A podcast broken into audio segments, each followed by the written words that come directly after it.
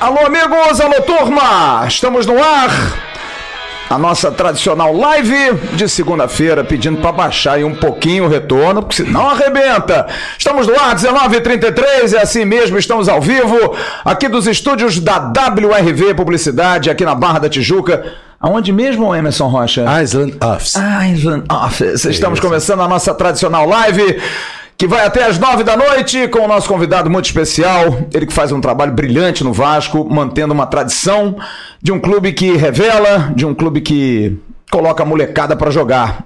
E o que é mais importante, jogar bonito, né? Time. Aliás, eu sempre perguntei aqui: você já viu o time sub-17 do Vasco jogar? Eu falei, ninguém acreditou, ninguém dá muita trela para mim, ninguém me dá muita atenção. Tô me sentindo meio, meio de lado, mas tudo bem. Tá aí o time sub-17 do Vasco jogando uma bola redonda, assim como o time sub-20. E o profissional também, né? O profissional uhum. tá aí brigando, já seguiu para Novo Horizonte. A gente vai dar detalhe. É um pula para lá, pula para cá, meu amigo. Jesus, vai para Campinas, depois vai para não sei aonde, depois vai para não sei aonde. Pega trem, pega ônibus para chegar lá no, em Novo Horizonte. E tem jo... que ganhar, né? E tem que ganhar, é. tem sempre que ganhar. Mas hoje, além da presença do querido Gustavo Almeida, técnico do time sub-17 do Vasco, vai bater um papo com a gente. A gente não pode deixar de falar dessa que a gente pode qualificar essa situação toda envolvendo o Maracanã? Treta. Treta? Querido Jorge Carvalho, que é membro do canal, qual seria um, um, um bom adjetivo? Você, você falou uma expressão aí legal. O processo é, é, uma briga de vizinhas, né? De comadres. De comadres, briga é. de comadres. Um fala uma coisa, outro fala outra, aí um alfineta daqui, outro alfineta dali, e acabou que o juiz já deu despacho. É isso aí. É. O mais importante, pelo menos por enquanto, porque eu acho que isso ainda vai dar pano para manga, é que Vasco Esporte confirmado para domingo, 4 da tarde, no Maracanã. A gente vai falar muito disso, mas é claro que antes a gente vai falar com o Gustavo, que vai participar também desse papo, vai falar de bola, vai falar dos conceitos dele. A gente já fez algumas boas entrevistas aqui com base do Vasco. Agradecer o querido Matheus Babo da assessoria do Vasco, tá aqui com a gente. É meio mala, mas a gente boa, tá aqui com a gente. Tá, bater, ali. tá ali, tá apertadinho, tá ali no cantinho, tá aqui escanteado, mas vai estar tá com a gente aqui. A gente vai abrir essa live falando das promoções da Gigante da Colina, ah, Anderson Rocha. Pensei que era dos botiquins. Nossa, não, peraí. Ah, é, é rapaz. Pô, não, é, só um minutinho, Alas. Só um minutinho, querido Marco Romano. Isso. Quero mandar um grande abraço a todos os grandes donos e bares de botiquim Boa. do Rio de Janeiro. Ao querido Marcelo do Caxambi. O melhor. Ao Carlos Caju. Boa. Do. Como é que é o nome do, do, do, do Mad. O Mad, o nosso Mad Burger. É. Grande abraço. Jorge falou do Bar, Bar do, Elias. Bar do Elias todos os donos de botequim, um grande abraço a todos Bode vocês. cheiroso ali na, na, na, General Canavarro, ali na Tijuca. É isso, aí todos os bares e botequins, donos... Por... Eu acho que só erraram em dizer que a tese do Vasco era uma tese de botequim. Pô, a tese do Vasco é uma tese também de padarias. Sim. De todos. É isso, minha gente. Sem discriminação. Que coisa tosca, que coisa idiota, cara. Que argumento mais... um abraço a todos vocês que ganham a vida de forma salutar, correta, sem enganação. Por quem não gosta de de um botequim, né? Ah, pelo amor de Deus. eu que não bebo, sou bobo e vou lá. Ah, vai lá, toma lá um Guaranazinho, é, toma lá um negócio. Pô, vai lá, toma lá um, um, uma laranjinha de peneiro. Quem nunca foi no Caxambia, tá perdendo. Pelo amor de Deus, tá de brincadeira. E faço questão de fazer a propaganda gratuita mesmo. Porque esse argumento usado hoje pelo pessoal lá, não dá, cara. Adegão. Adegão, é, é bom. Ade... Mas Adegão não é um botequim, né, cara? É. Adegão é um, porra, mas aí é um botequinzão, né? Não, ali no Benfica ali é um botequim. É, né? É, é um botequim. A feira das, das da feira dos nordestinos, isso, que isso. tem vários botiquins lá dentro, Bom. maravilhosos, sensacional. Já, já, já foi lá, Gustavo? Ali não? Já fui visitar, sim. Ah, mas só visitar? Só. Nem tomou uma cervejinha, ah, mas, mas, provou ali um. Um, refrigerante. É, pô, pelo amor de Deus. Uma carninha, uma carninha de sol, um Sim. negócio. Pô, hum. cara, quem é que não gosta? Cadeg. Bom. Porra, maravilhoso, cara. Maravilhoso. Da, a Rua da Lama em Nova Iguaçu, onde Vasco treina ali perto ali, é bom. Bom, né? Tem vários botiquins ali em Nova Iguaçu. Eu tô preocupado. Você tá conhecendo muito bar, diz que não bebe, mas conhece bapa boa. Conheço, pior que eu conheço. É... Pra gente buscar os, o, o, petisco, tinha que ir nesses botiquins, rapaz. É. Tem jeito não. Petisco, né? Ah, Tem até o concurso, né? Comida de botiquim. Isso. Que quem ganhou foi o Marcelão, é, do Caxambi. Já ganhou também. Já ganhou também. Figura muito doce. Um dia a gente vai lá. Os caras que gente... quiseram fazer uma coisa pejorativa e estão, na verdade, homenageando. Né? Exatamente. Né? Só faltaram os, os, donos de padaria, que podiam homenagear Podia também. também. Sem problema nenhum, não, cara. Aqui é tranquilo tranquilo. Os portugueses trabalham, o pessoal do povo trabalha, vamos homenagear os, os que trabalham pelo povo, acima de tudo. Mas na abertura a gente vai também trazer os trabalhadores da Gigante da Colina. Gigante da Colina. É, meu amigo. Rapaz, depois a gente tem que registrar esse superchat. é. Quem é que mandou esse superchat Ah, aí? né? Juan Albuquerque acaba de mandar um superchat de 100 reais. Pega pra encher a cara do botiquim. Boa. Olá, Juan. Nosso junto. Juanzinho, homem de Manaus. Manaus. Aliás, Manaus tem bons botiquins Mana- também. Porra, Manaus é maravilhoso, cara. Aqui, Jardim Guadalupe, Top Shop Nova Iguaçu, Aerotal na Barra da Tijuca, em Manaus. Lá na loja do Nosso Alas, produtos oficiais do Vasco pelo Instagram ou presencialmente você encontra variedade de produtos. E a promoção de hoje é a seguinte, hein? Vou botar aí na tela. Querido Igor, botar os bonés. Lá na loja de Manaus você tem os bonés maravilhosos, cara. Os bonés você Amadeu ganhou um. o pessoal recebeu hoje 5% para quem for assinante do canal. É só procurar o Alas. Tem cada boné lindo, cara. Aqui, ó. Dá uma olhada aqui, ó, os bonés. Olha só que beleza. Ó, Amadeu ganhou um. Pô, maravilhoso. Bonés lindos, maravilhosos. Você tem 5% de desconto para os assinantes do canal. Só chegar, olha, eu vi lá na live do canal Atenção Vascaínos, você ganha 5% de desconto Bom. na loja de Manaus. E agora, a camisa Love is Love. Ah, meu Deus. Aquela que o Vasco usou na sexta-feira no jogo contra o Operário. Mas olha, atenção, hein?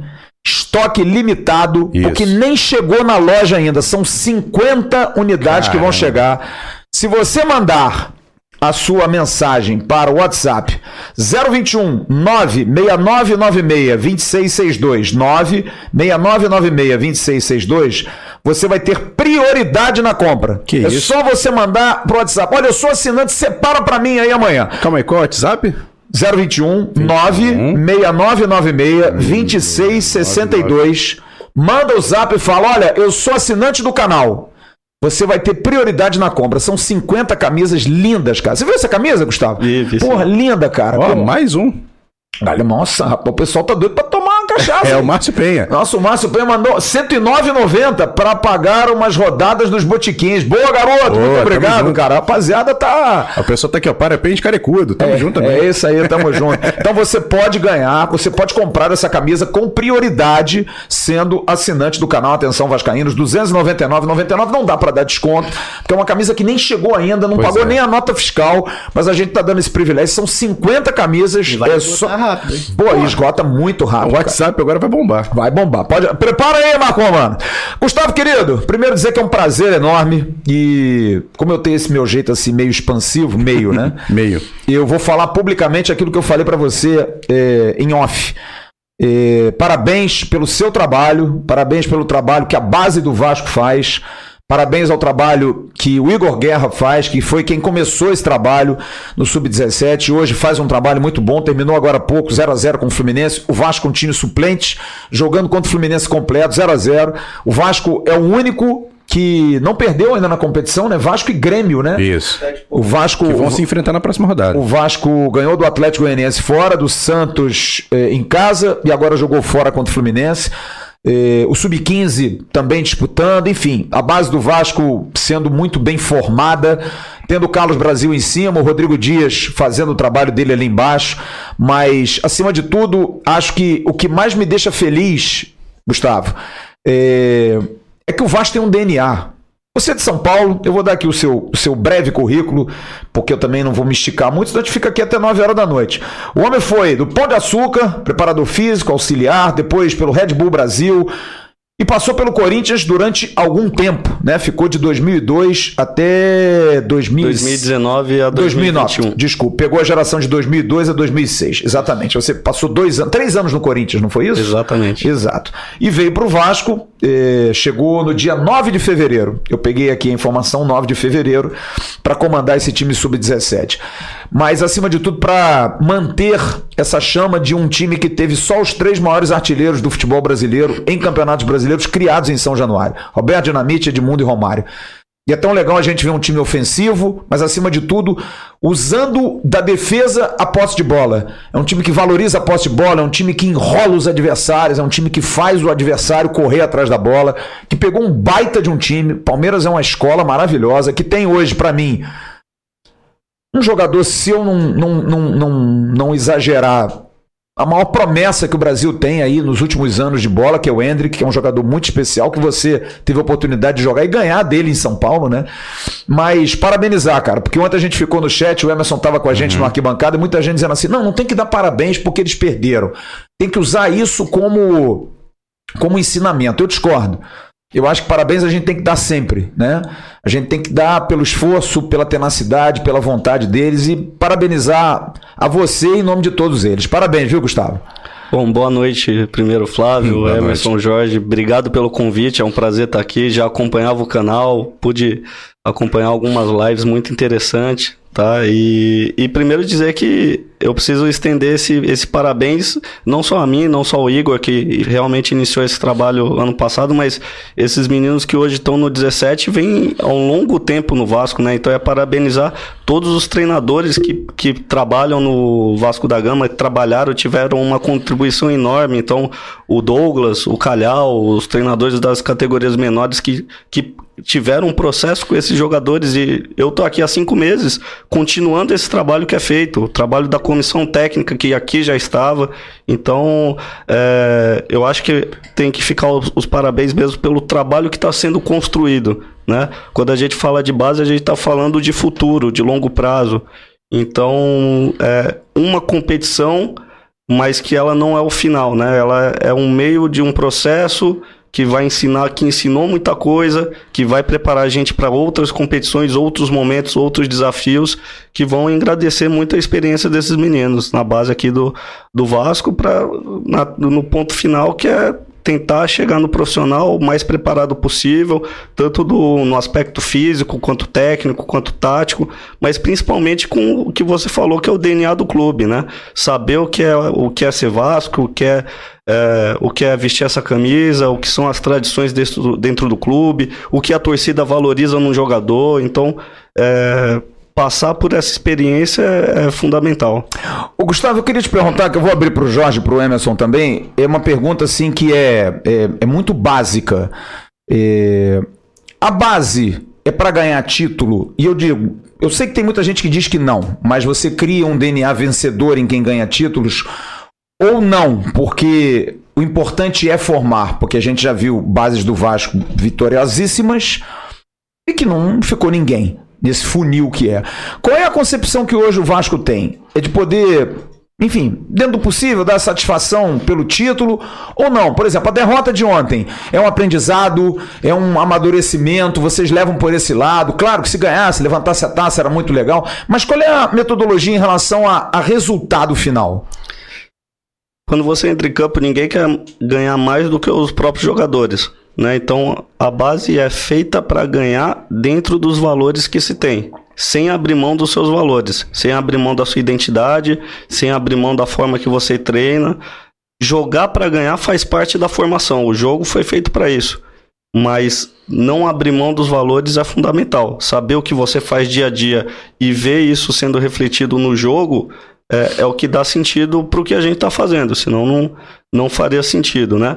E aí o, o, o resultado final fica com uma avaliação.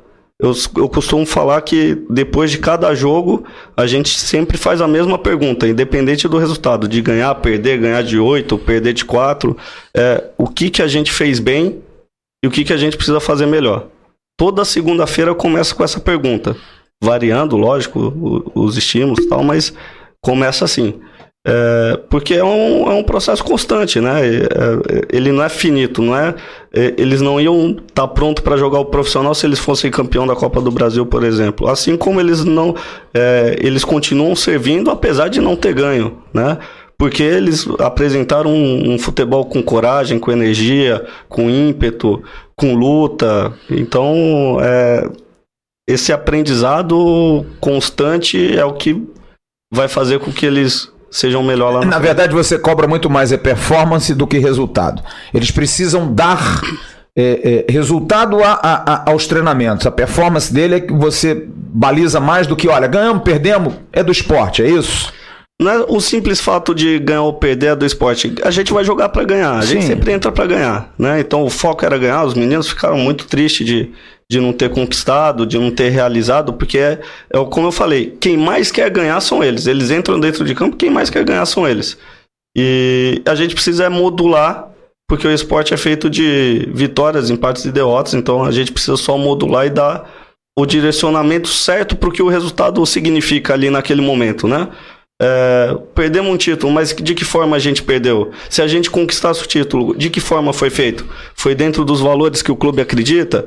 Ou não? Foi jogando por uma bola, ficando fechado lá atrás? Será que a gente vai formar os melhores jogadores que se a gente ganhar a final de 1 a 0 e ficar fechado lá atrás, será que isso vai preparar eles para o jogo do profissional?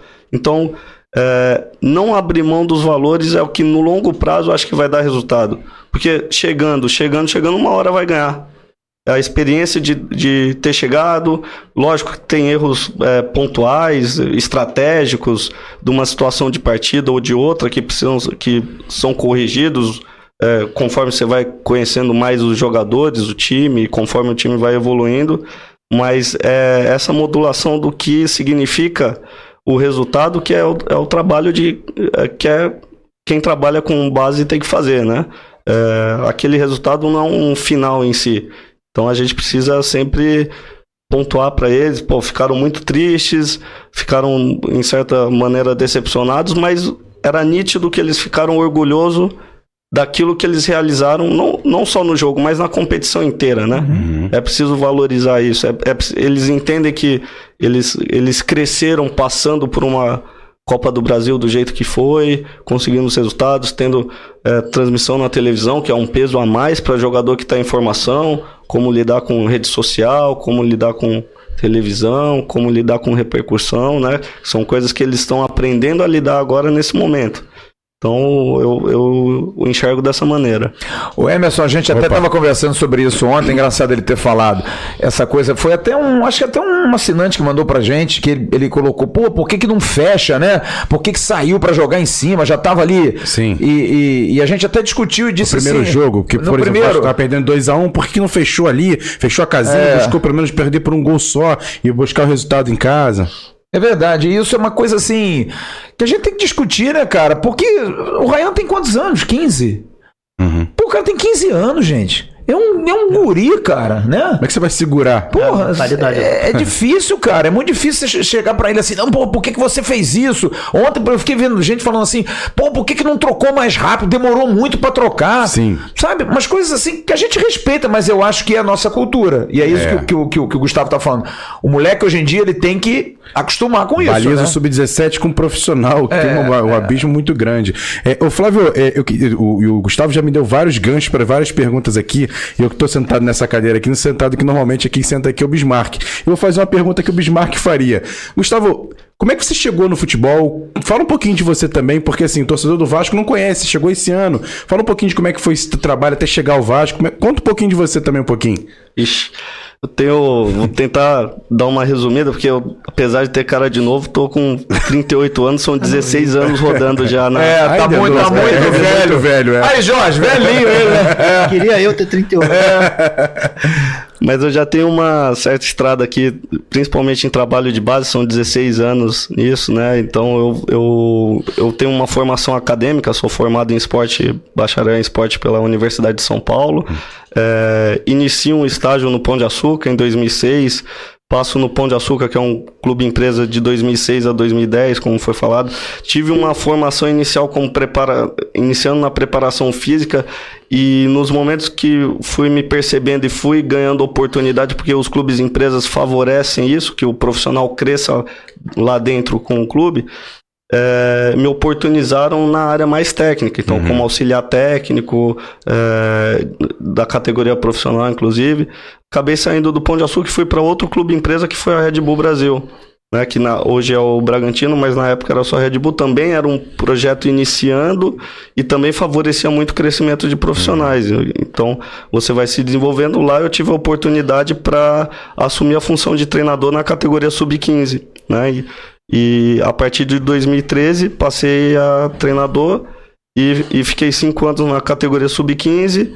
Tive a promoção para o sub-20, acabei pulando até o 17, uhum. acabei é, ficando um ano na categoria sub-20, quando eu recebi o convite para ir para o Corinthians, para a categoria sub-17. Isso foram meus últimos três anos lá.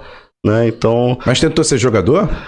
Eu joguei futsal, mas é, com 17 anos eu entrei na faculdade, então meu foco virou, meu foco mudou, uhum. né? Também não foi o melhor a fazer, né?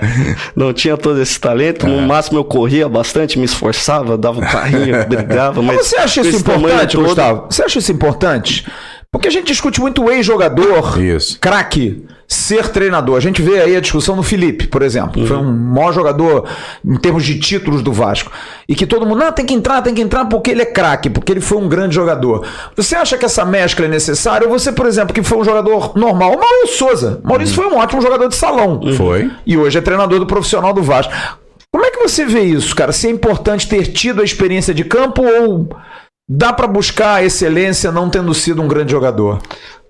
Ter a experiência de campo te põe na frente nessa corrida, né? Então, é, você larga na frente. Se você for, um, de repente, um jogador de alto nível, que viveu momentos importantes, teve uma experiência é, como jogador fundamental, mas é muito diferente a preparação de um jogador e de um treinador seja de base ou de profissional. Então, a chave é preparação.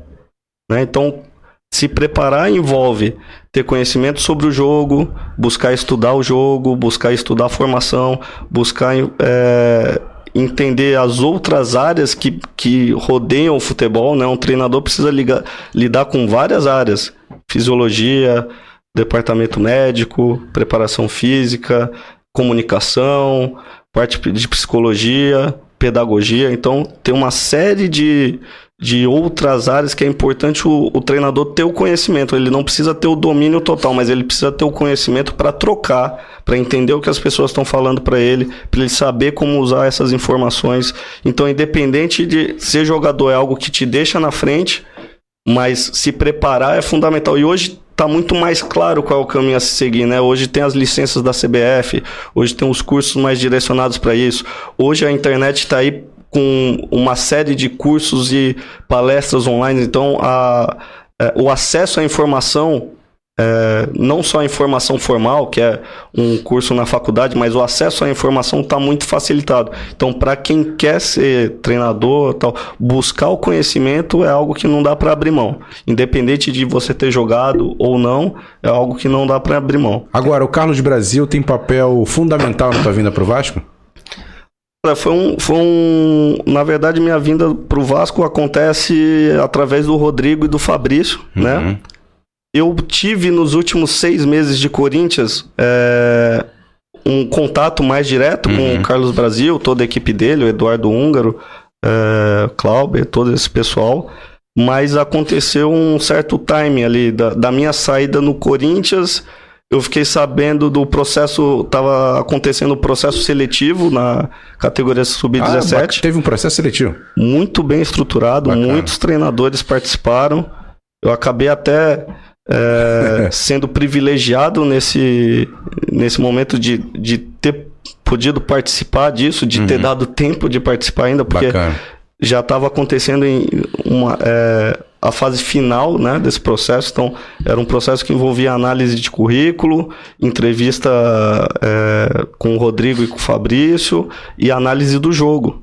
Né? Então, é, foi, foi, um, foi algo muito rico, foi bem rápido, que foi muito intenso mas que eu fiquei bem satisfeito de participar, principalmente sabendo que tinham outros tantos treinadores que estavam participando e, e, que tinham o desejo de, de vir para cá também. Então foi algo muito, muito.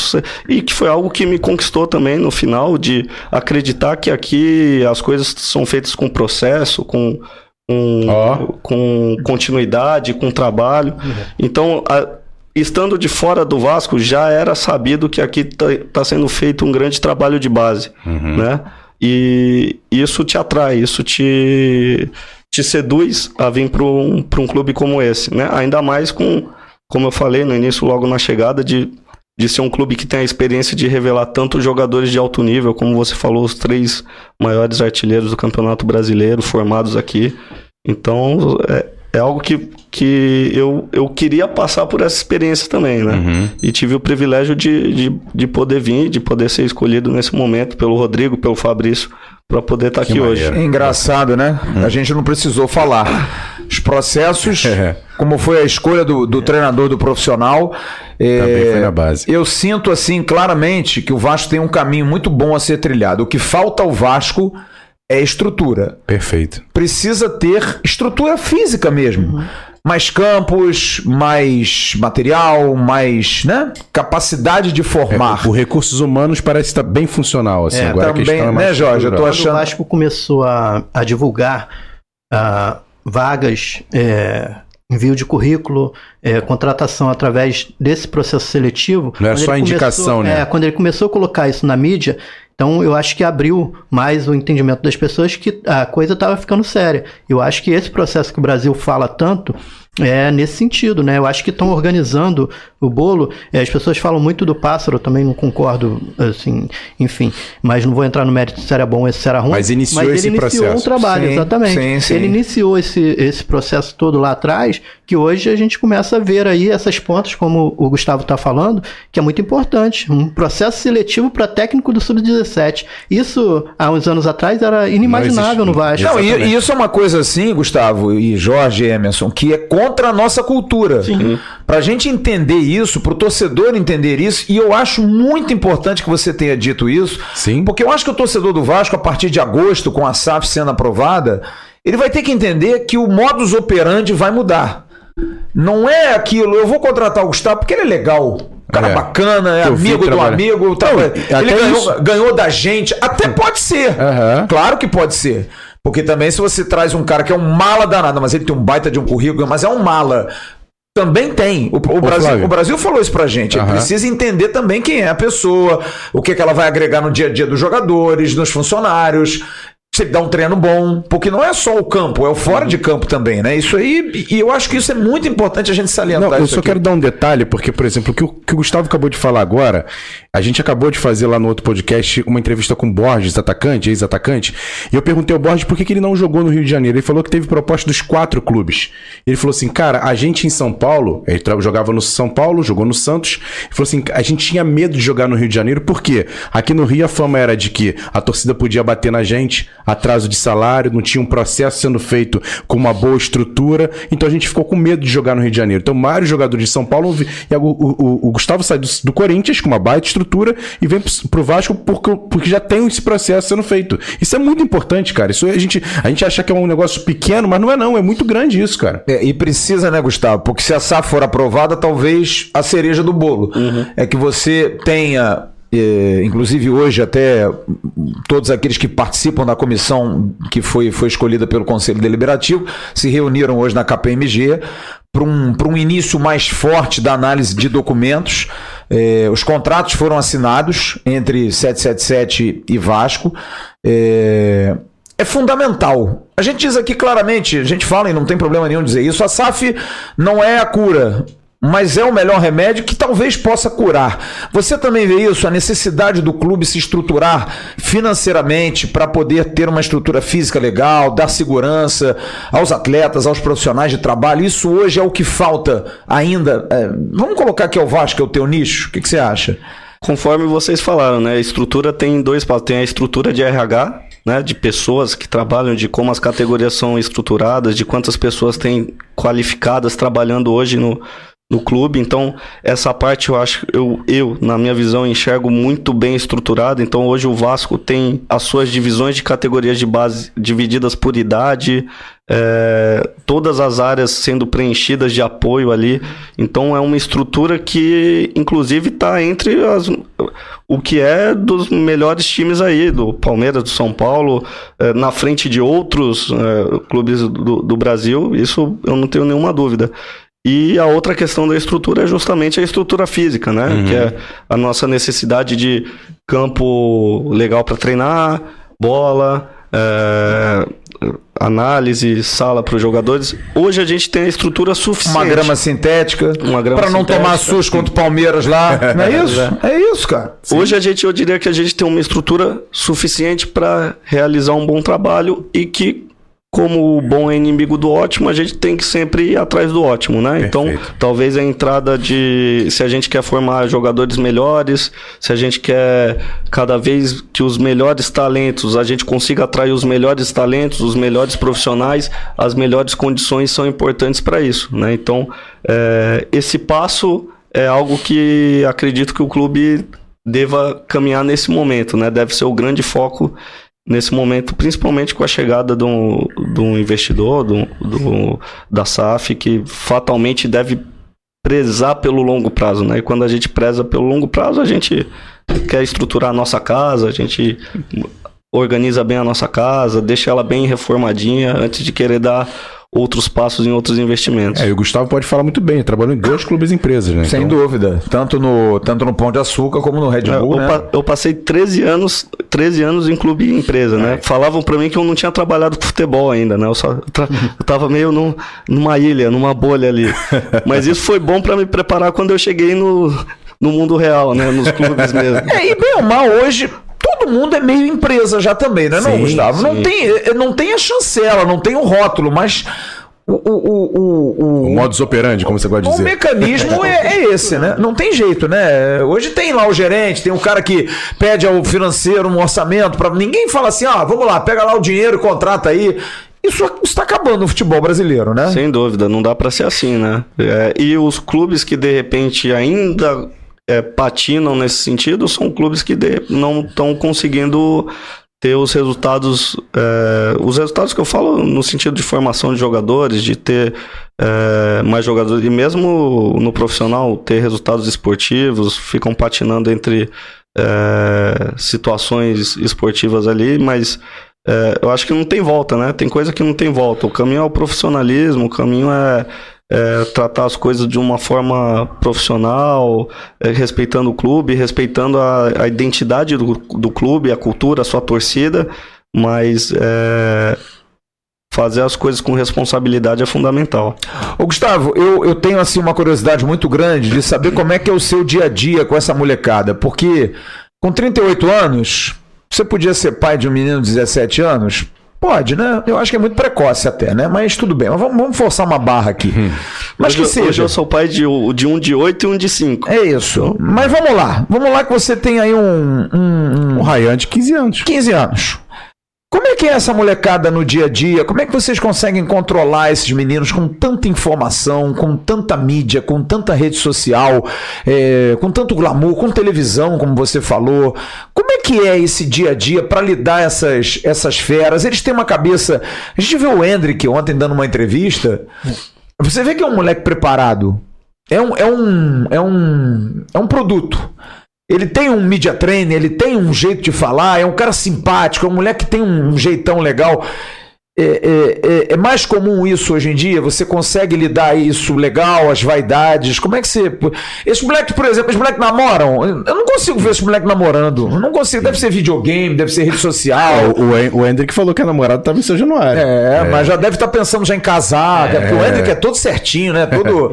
Isso passa também eu acho que pela família, né, Fábio? Claro. Eu acho que uma orientação à família também. É, o, o pai hoje em dia é mais mala ou é menos mala? Porque pai, quando, quando é pra ser mala, é mala mesmo, né? Você sabe disso, né? Como é que é?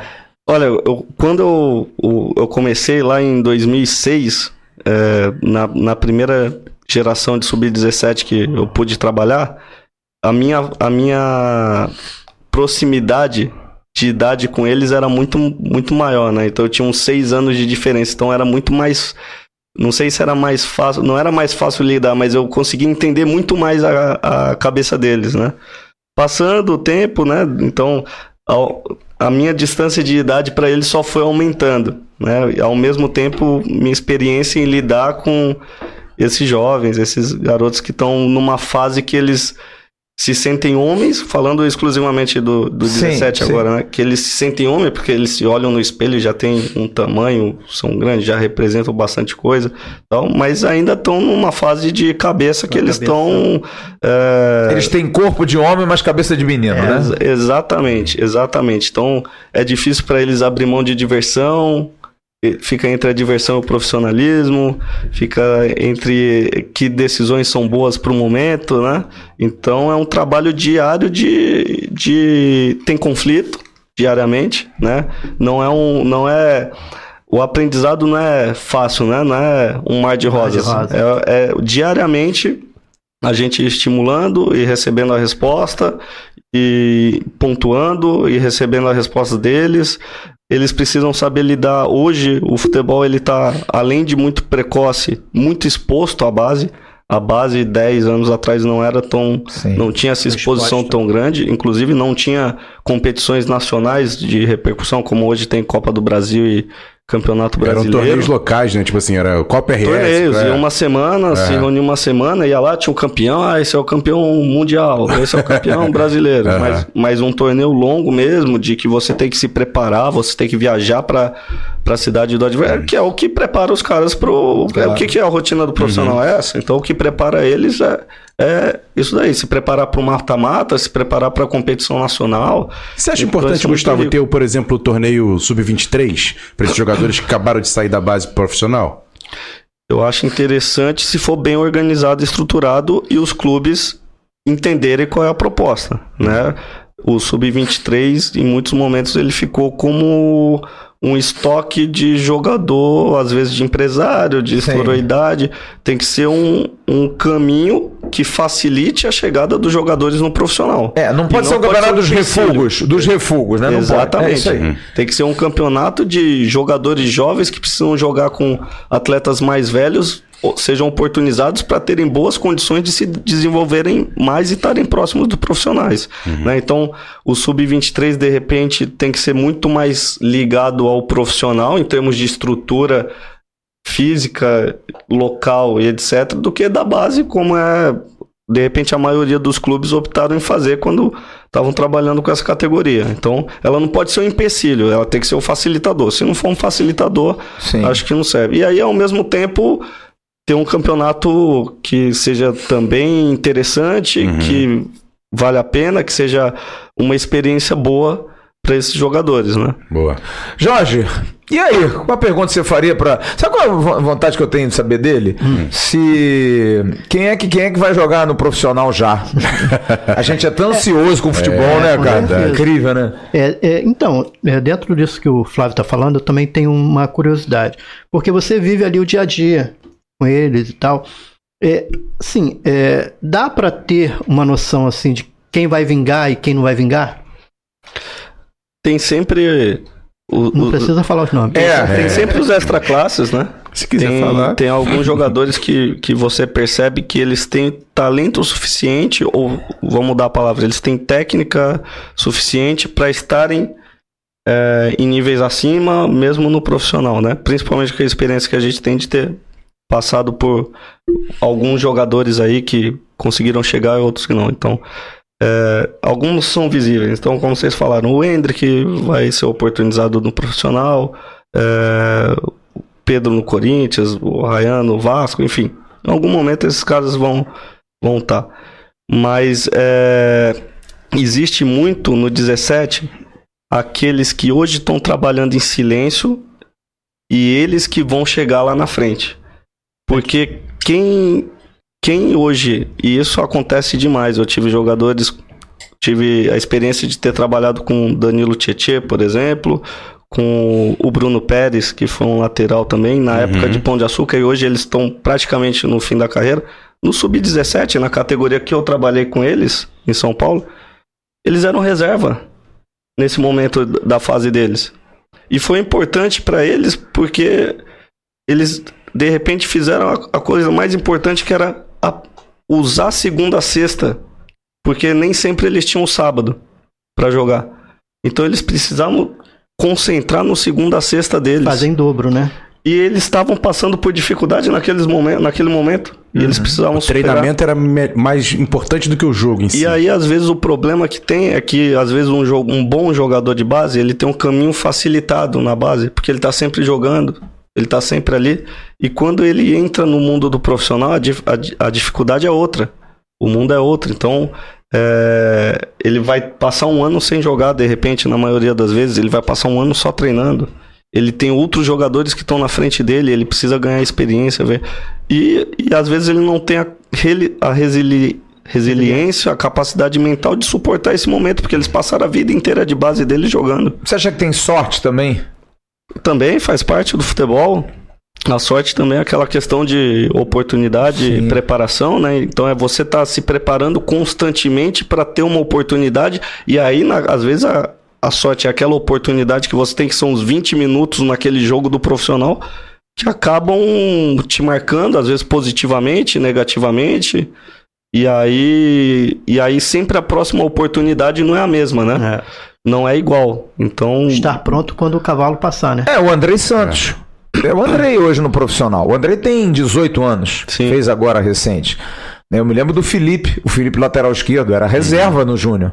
Uhum. O Thales, né? O Thales é. foi, foi colocado para completar um treino e aconteceu, né? Então, a gente, a gente tem que entender um pouco disso, porque essa transição é que tem feito o Vasco perder muito jogador. Uhum. É, o Brasil falou do. Como é que é o nome dele? Cadu que foi um profissional que o Vasco contratou junto ao Flamengo, uhum. que trabalha nessa transição. Como é que tem sido feito esse trabalho de transição? Porque, o, Gustavo, eu digo assim claramente para você, é a maior dor que nós vascaínos temos. Porque o Vasco é um clube impressionante para revelar jogador. Talvez no Brasil eu veja parecido o Santos, que não tem medo, que bota. Você tem o Inter. Fluminense. O próprio Fluminense, que faz isso muito bem também. Antigamente, um pouquinho atrás, o Vitória fazia isso também. É, mas bem. O, o Flamengo fazia muito, perdeu. O São Paulo fazia muito, perdeu. O Palmeiras perdeu completamente, está voltando agora. O Corinthians também né, teve um momento, mas caiu. Os grandes clubes perderam muito isso. É... Como é que está essa questão do trabalho de transição para a gente não perder essa geração 15, 17 e 20, que é uma geração, gerações ótimas, Gustavo? Não, não diria que é, um, é uma questão só do Vasco, né? Mas essa é a maior dificuldade que se tem no trabalho de formação, né? É o momento da transição. É o momento de. É o momento onde muitos jogadores acabam é, às vezes ficando pelo caminho ou não passando por esse gargalo que é realmente menor, né? Então, ter alguém exclusivamente para pensar sobre esse processo é um grande ganho. Aí vem o Cadu, né? O Cadu é alguém que está ele estava hoje nas Laranjeiras acompanhando o jogo do Sub-20, né? Tá constantemente presente nos jogos do, do 17, está sempre observando é, e, e, tendo a visão de, dos dois mundos, né? Que às vezes é o que falta. Ele tá lá no profissional e tá vindo na base, tá trocando com os treinadores, tá trocando com os coordenadores. E o principal, tá pensando 24 horas em como fazer um processo melhor de transição. Né, então acho que eu nunca tinha trabalhado com alguém nessa função. É uma função para mim que é, que é nova, né? E, e, e, eu acho que o Vasco tende a colher muitos frutos com isso, que é organizar melhor esse processo. Porque o que, que acontece? Muitas vezes a transição fica na mão do treinador. Uhum. A chave do clube fica na mão do treinador e ele escolhe: ah, não, eu quero esse, eu quero aquele. Ah, ah esse menino aqui eu vi, gostei, deixa eu puxar, mas sem pensar tanto se aquilo faz lógica para o clube. Para ele, para o treinador, faz, vai resolver o problema dele, é o que ele quer naquele momento, ok. Mas aquilo tem que fazer sentido para o clube. Pera, mas deixa eu te perguntar de um jogador que é um jogador que para mim tem um pouco desse perfil, que é o Paulinho. O Paulinho é teu titular no sub-17 e no sub-20. Não tá um pouco nessa de, não, deixa ele no 17 que ele é importante. Porque, por exemplo, o menino que entrou na lateral direita ontem, o Gustavinho, para mim fez um ótimo jogo. Participou inclusive do terceiro gol.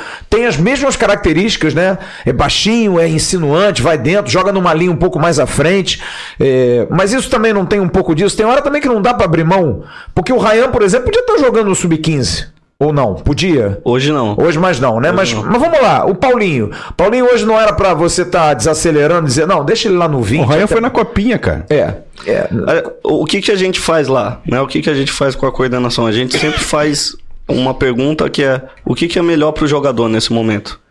Né? Então, para o Paulinho, que ele é, na verdade, internamente, um jogador do 20, porque ele está fazendo partidas no sub-20, ele estava treinando no sub-20 e aí, quando a gente fez essa pergunta, o que, que é bom para o Paulinho nesse momento? É jogar um, um, campeonato interessante como a Copa do Brasil, que isso vai desafiar ele, porque o importante é ele ser desafiado. Ele estava sendo desafiado treinando no 20, jogando no 20, porque por mérito dele, pelo crescimento dele, ele estava tendo esse desafio. E naquele momento a coordenação, em conversa com, comigo, com o Igor, entendeu que o melhor para ele seria ele participar desse, dessa competição da Copa do Brasil 17, porque aquilo seria um grande desafio para ele, uhum. né? Ser mais protagonista, é, ter jogos de alto nível com os grandes times do Brasil, principalmente naquele momento que ainda não tinha começado o Campeonato Nacional do 20. E, e de todos os jogadores, a tendência é a gente fazer dessa mesma forma. Sempre começar com essa pergunta: o que, que é o melhor para o jogador nesse momento? E é, aí, a partir disso, direcionar. Até porque, por exemplo, eu, tô tentando analisar aqui o que o Gustavo tá falando. Por exemplo, você tem um jogador no sub-20 que não tá, assim, às vezes é indisciplinado, fazendo alguma coisa que não, não, não cabe ser o mérito dele para ir profissional. O cara profissional quer aquele, mas não é a hora dele subir. Em princípio é isso. Mas, o, o, o Gustavo, eu tô com. A primeira resposta que você deu pro Flávio aqui nessa live, eu tô com ela na minha cabeça aqui, porque você falou assim: conhecer também o clube, o DNA do clube, saber como é que é a história do clube.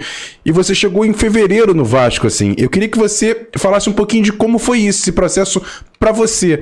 Se você já, lógico, você já conhecia o Vasco anteriormente, mas conhecer internamente no, o Vasco, assim, como é que são o, o, costume, a cultura, de como é trabalhado no Vasco e isso passar também para os meninos. Como é que é feito isso? Porque, por exemplo, a gente até brinca com o Bismarck aqui, que ele, ah, eu vou lá conversar com os garotos do sub-17, sub-20, eles não vão, aqui esse velho aí, não vão, não vão dar muita liga, entendeu? E ele falou, ah, se for para conversar com de 15, 13 anos, já até converso.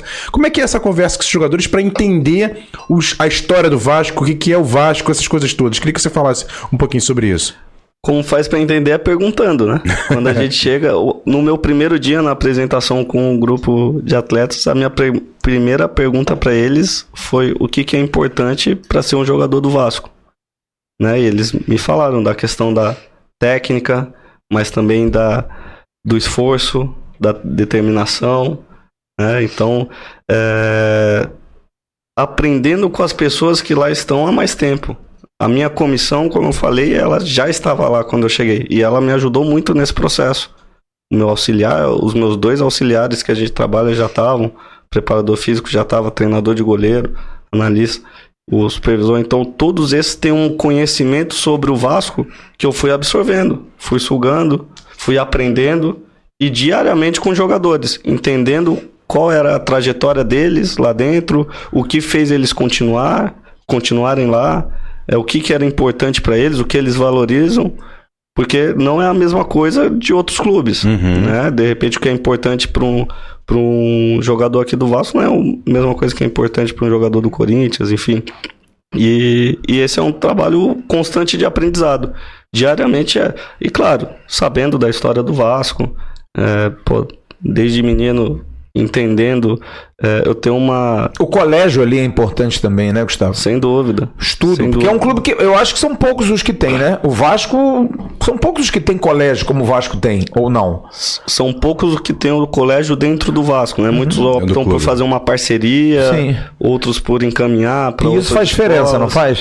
Faz diferença porque mantém os jogadores dentro do ambiente do clube, né? Mantém eles lá. É, a identificação, né? Tem a questão da identificação, tem a questão do controle sobre o que está sendo, sendo feito, sendo elaborado, né? O próprio convívio, né? Porque no intervalo da aula você, você vai passar por um, cruzar com outro. É, eles vão terminar o dia saindo no expediente junto com você. Então tem, tem essas nuances aí. Legal. Bacana. Olha aqui, são 20 e 22. A gente tá com o Gustavo Almeida, que é técnico do, te do time sub-17 do VAR. Você já viu o time sub-17 do VAR jogar? Ah. Você não viu, amigo? Tá perdendo. Veja o sub-17, veja o sub-20, veja o sub-15, prestigie o Vasco. Já já a gente vai trazer o assunto Maracanã. O Vasco tá viajando para Novo Horizonte. Na verdade, o Vasco vai para Campinas, chega em Campinas e vai para São José do Rio Preto. Vai chegar por volta de meia-noite, meia-noite e meia em São José do Rio Preto e vai ficar em São José do Rio Preto. Treina amanhã no estádio Teixeirão, estádio é, fechado, não vai ter acesso para ninguém, e o Vasco fica lá até a hora do jogo, porque de São José do Rio Preto para Novo Horizonte é 30, 40 minutos, então já vai direto para a hora do jogo na quarta-feira. É tipo Caxias, Rio de Janeiro. É, por aí, mais ou menos nove e meia da noite, o jogo na próxima quarta-feira. Emerson Rocha, eu vou dar uma faturada, depois a gente Boa. vai no chat com a galera, porque agora é hora do precinho do descontão. Gosto. Ah, você gosta do precinho do descontão, essas figuraças. Ô, Paulo Daluap, tô esperando os caras aqui, hein? Ó, eles aí, ó. Aí, ó. Precinho, descontão para você que quer construir ou reformar o Luap Material de Construção do Grupo TMC. Está com uma promoção incrível, é o precinho brigando com o descontão. Eles brigam no atacado mesmo. e no varejo, o Luap Material de Construção é o melhor preço que cobre qualquer oferta. Então, para você que quer construir ou reformar, mande um orçamento concorrente para o WhatsApp 021 991802370 e eles vão chamar o precinho para você. Só mandar lá, olha, eu vi na loja tal, o tijolo tá tanto, o cimento tá tanto. Eles cobrem para você. O Luap na rua Adolfo Bergamini 276 no Engenho de Dentro. O Luap, uma empresa do Grupo TMC, pelo Instagram, arroba oluap.grupo TMC. 2023, vamos então ao nosso chat animadinho. Boa. Pessoal só mandando o dinheiro pra tomar de cachaça, é... né? Só pros botequim, né? O pessoal cachaceiro também. o Display RJ diz assim: Alô, turma, vocês acham que o Vasco ganha a licitação do Maracanã pelo fato de estar acho. sozinho? Acho meio complicado. Daqui a pouco a gente vai falar sobre isso. Tem aqui também o Goethe Ramos. Ouvindo essa live com o técnico do Sub-17, fico impressionado e acreditando no futuro do Vasco. Transmito o agradecimento de mais um torcedor do Vasco. Obrigado pela alegria de ver o Sub-17 jogar, independente do resultado.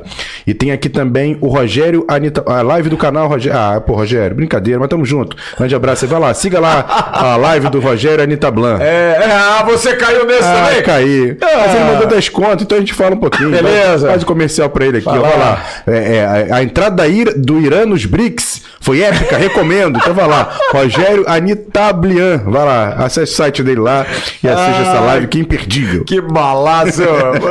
Mas botou desconto, a gente fala um pouquinho, pô. Faz isso não. tá todo mundo aqui discutindo essa questão do Maracanã, Flávio. Vambora, 3 mil pessoas com a gente lá. A gente agora. vai falar do Maracanã. Vou botar até o Gustavo nesse papo aí, vou. Vou botar, botar ele, na... no fogo. O Babo, posso botar ele na furada? Vou ter que perguntar aqui. Primeiro eu vou ler a nota do Vasco, que eu acho Isso. que é importante, que o Vasco divulgou agora há pouco.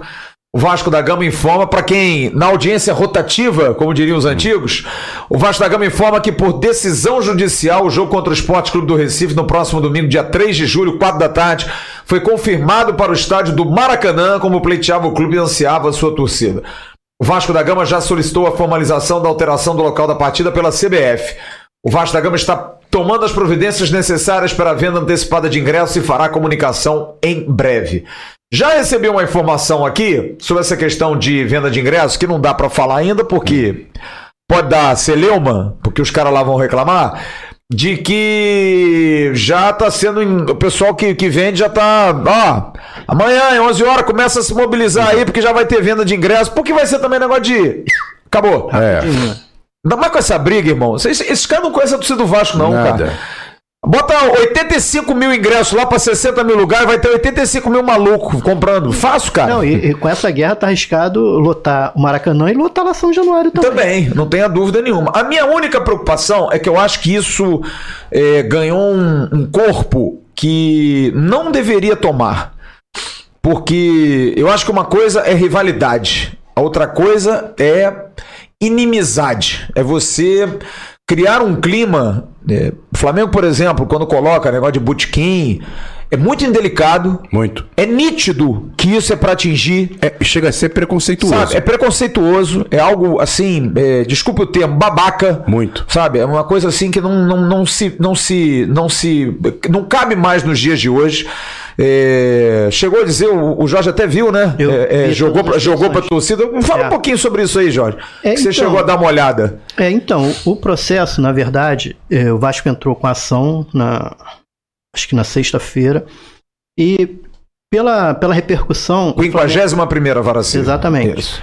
É, então, pela repercussão, o Flamengo ficou sabendo da ação e ontem juntou uma petição. Não, e é bom explicar. O Vasco entrou na justiça contra o Flamengo porque o Flamengo é o concessionário. Sim, e o, o Fluminense, Fluminense o Fluminense é o é, permissionário, é o ciente, né? é o anuente. Permissionário O Fluminense é o beira. Sim. É o beirinha, né? Exatamente. É isso aí. Então aí eh, o Flamengo juntou uma petição E aí o Vasco juntou outra petição, e aí o Flamengo juntou outra petição, assim, algo que é, inimaginável num processo. Por isso que eu falei que era uma briga de, de comadres ali. E nesse meio tempo o consórcio foi notificado pela, pela Casa Civil, né? É, é o consórcio aí já é um, uma outra medida que foi lá do Ministério Público. Sim. Entendeu? O, o, houve uma, uma representação dos vereadores e o MP, enfim, se manifestou, mas em uma outra instância, em um outro momento. E no processo, eles trocaram essas acusações. O Flamengo sempre é, falando essas histórias aí que é é tese de botequim, é tese isso ou aquilo. E aí, com, com isso, depois o Vasco juntou uma petição agora à tarde, tipo 18 horas, e logo depois o juiz se manifestou. Aí ele deu o despacho. Esse despacho é um despacho, é uma tutela, é um despacho liminar, é, determinando que o jogo fosse feito. Agora, desse despacho ainda cabe recurso. É, é a justificativa, inclusive, do Flamengo usando o gramado como, como é, impeditivo numa semana em que a gente só vai ter jogo no sábado, né? E a Greenleaf, que cuida de todos os gramados, já deu uma celhama danada lá no Vasco. A Greenleaf, ela, ela faz uma, um, uma explicação que é minimamente patética. Dizer que ah, não, o gramado realmente não está em boas condições, inclusive porque o permissionário coloca mais de 100 pessoas no gramado por jogo. Então ela mesmo diz: olha, o cara que aluga o gramado e que usa o gramado está danificando o gramado por excesso. Sim. E o Vasco está usando tudo isso e eu acho que o Vasco está tá no direito dele, gente. Tem que brigar porque o, o, Maracanã não é. O Vasco chega a dizer isso hoje num desses despachos. o Maracanã não, não é. é. do Flamengo. Não é do Flamengo, gente. Tem e que se entender. argumentos e provas disso. Isso, exatamente. É, lá o termo de permissão. Então, eu acho que isso vai, vai, vai rodar. E quando se pergunta a questão de licitação, eu acho que o Vasco tem grandes chances, principalmente com a aprovação da 777 e pela proximidade dos dois gringos. Isso. Do, do, do, do Josh Wander e do John Textor. Porque, é claro, os caras pensam grande. O John, o, o John Textor comprou 66% do Lyon agora, gente. O cara tá com pouco dinheiro. Eu acho que no final das contas vai se juntar todo mundo numa mesa que nem a gente aqui, ô Gustavo. Ah, vamos sentar aqui, vamos, vamos ajustar esse negócio aí, né? Pô, vamos. Que eu acho que é o bem é comum. O mais correto, é o né? mais correto, né? Porque, por exemplo, vocês no dia a dia lá, jogando contra o Flamengo, contra o Fluminense, vocês sentem essa, essa animosidade? Porque teve aí uns arranca-rabo aí no Sub-17, no Sub-15, deu uns negócios aí, uns engriguilhos, mas é do jogo, né? Ou você sente que tem um climão assim, a galera meio que leva isso pro pessoal quando o jogo é contra o Vasco? Porque o Vasco ultimamente tem sido perseguido em tudo, hein? Na base, na verdade, eu não, não sinto isso, não. Pelo contrário. Eu, por exemplo, nessa última final aqui que a gente fez com o Palmeiras, acaba o jogo, eu e o Rafael, que, é, que inclusive foi treinador sim, do Vasco sim, recentemente, sim. a gente vai lá, se abraça, parabeniza. João Paulo e o Rodrigo também têm um relacionamento muito cordial no sentido de é, vamos dar as melhores condições para o visitante quando vir aqui, quando a gente for lá. Então a gente foi super bem tratado quando a gente foi lá no Palmeiras. Eles também vieram aqui, também foram super bem tratados, porque não, não é sobre isso, né? Não é isso que vai fazer a diferença no resultado. Pelo contrário, fora do campo os times têm que ajudar o futebol a ser melhor. O futebol sendo melhor, todo mundo vai se todo beneficiar disso. Uhum. Então não faz sentido ficar brigando por picuinha ou vaidade em relação a isso. Acho que a gente precisa fazer um futebol melhor, maior e aí repartir. Rivalidade é dentro de campo, né? Claro. Isso fica para dentro do campo, na disputa, nos duelos e fora do e campo vamos torcidas. ajudar. Ah, e dentro do campo vamos se ajudar, fora do campo vamos se ajudar, vamos fazer o melhor possível. Pô. Você é, quer ver esse negócio das torcidas? O Carlos Magno me marcou aqui no Twitter e disse assim: o Vasco deveria levar uma faixa de campeão de 87 e entregar o esporte no jogo domingo. Olha que uma boa sugestão. Eu gostei da ideia. Né? É uma boa ideia, né? Gostei. Parabéns, esporte. O campeão de 1987. 87, é, uma faixa aqui. É uma boa. A, a minha única preocupação é o fora de campo. Porque eu acho que tem muita gente que não consegue medir isso, sabe? É, a gente vê tantos casos aí, como ontem, por exemplo, lamentável o que aconteceu no jogo Botafogo-Fluminense, nesse recebido a pedradas Sabe, foi um negócio muito triste. Acho que isso tem que parar no futebol, isso tem que acabar, mas isso é um problema da sociedade, né, cara? É um problema de, de, de convívio. E eu quero trazer o papo pro Gustavo por conta exatamente dele lidar com os jovens, uhum. essa molecada, né? Tá difícil hoje controlar é, a cabeça desses meninos quanto a sair, a ir embora, ganhar o dinheiro. Porque eu até fiz um comentário hoje de manhã no Ave Mais, porque eu sou de uma época, Gustavo, o jogador jogava 10, 15 anos no clube. O menino argentino queria ser o 10 da Argentina para levantar uma taça como Maradona levantou. Hoje não. Hoje o menino quer ser 10 da Argentina para ter a fama que o Messi tem. É um pouco isso, comparando aí dois grandes jogadores de uma mesma posição de um mesmo país. Os, os objetivos eram diferentes. Hoje tem muito mais mídia, tem muito. Tudo que a gente já falou aqui. É, e esses meninos são produtos de sustento de um, de um secto, né? São milhares e milhares de pessoas ao redor. É, como é que vocês controlam essa molecada eh, para isso? Nessa questão de gestão de carreiras, essa relação com empresários, tá aí a situação do Andrei Santos, tá todo mundo meio preocupado de que tem pô, sondagem dali, aí o Flamengo e alguém, e aí o Brasil diz: não, eu acredito no caráter, no índole, na índole do moleque. Como é que vocês trabalham isso no dia a dia, o Gustavo? Na, na verdade, a gente não controla, né? A gente acaba tendo o papel de tentar apontar algumas direções no final das contas, eles vão decidir o caminho que eles vão seguir. Óbvio que hoje no futebol e no futebol de base, o jogador em formação tem uma série de agentes que envolvem. Não estou falando de agentes é, de jogador não, mas uma série de personagens que, que fazem parte do dia a dia deles também. Como você falou sobre o Hendrick. Provavelmente ele tem alguém cuidando do media training dele, tem alguém que cuida é, da área de educação financeira, alguém que. Então tem outros personagens envolvidos. Junto com isso tem rede social, junto com isso tem a própria fase da vida, né? Da adolescência, que ela. Complicada. É, é ela é permeada por uma série de autoafirmações, outros atrativos. O, os atrativos que a gente tem que tomar conta, aqueles ilícitos, né, também, que claro. faz parte da nossa sociedade. Verdade. E a gente tem que, tem que sempre direcionar o foco deles, né, ajustar o foco.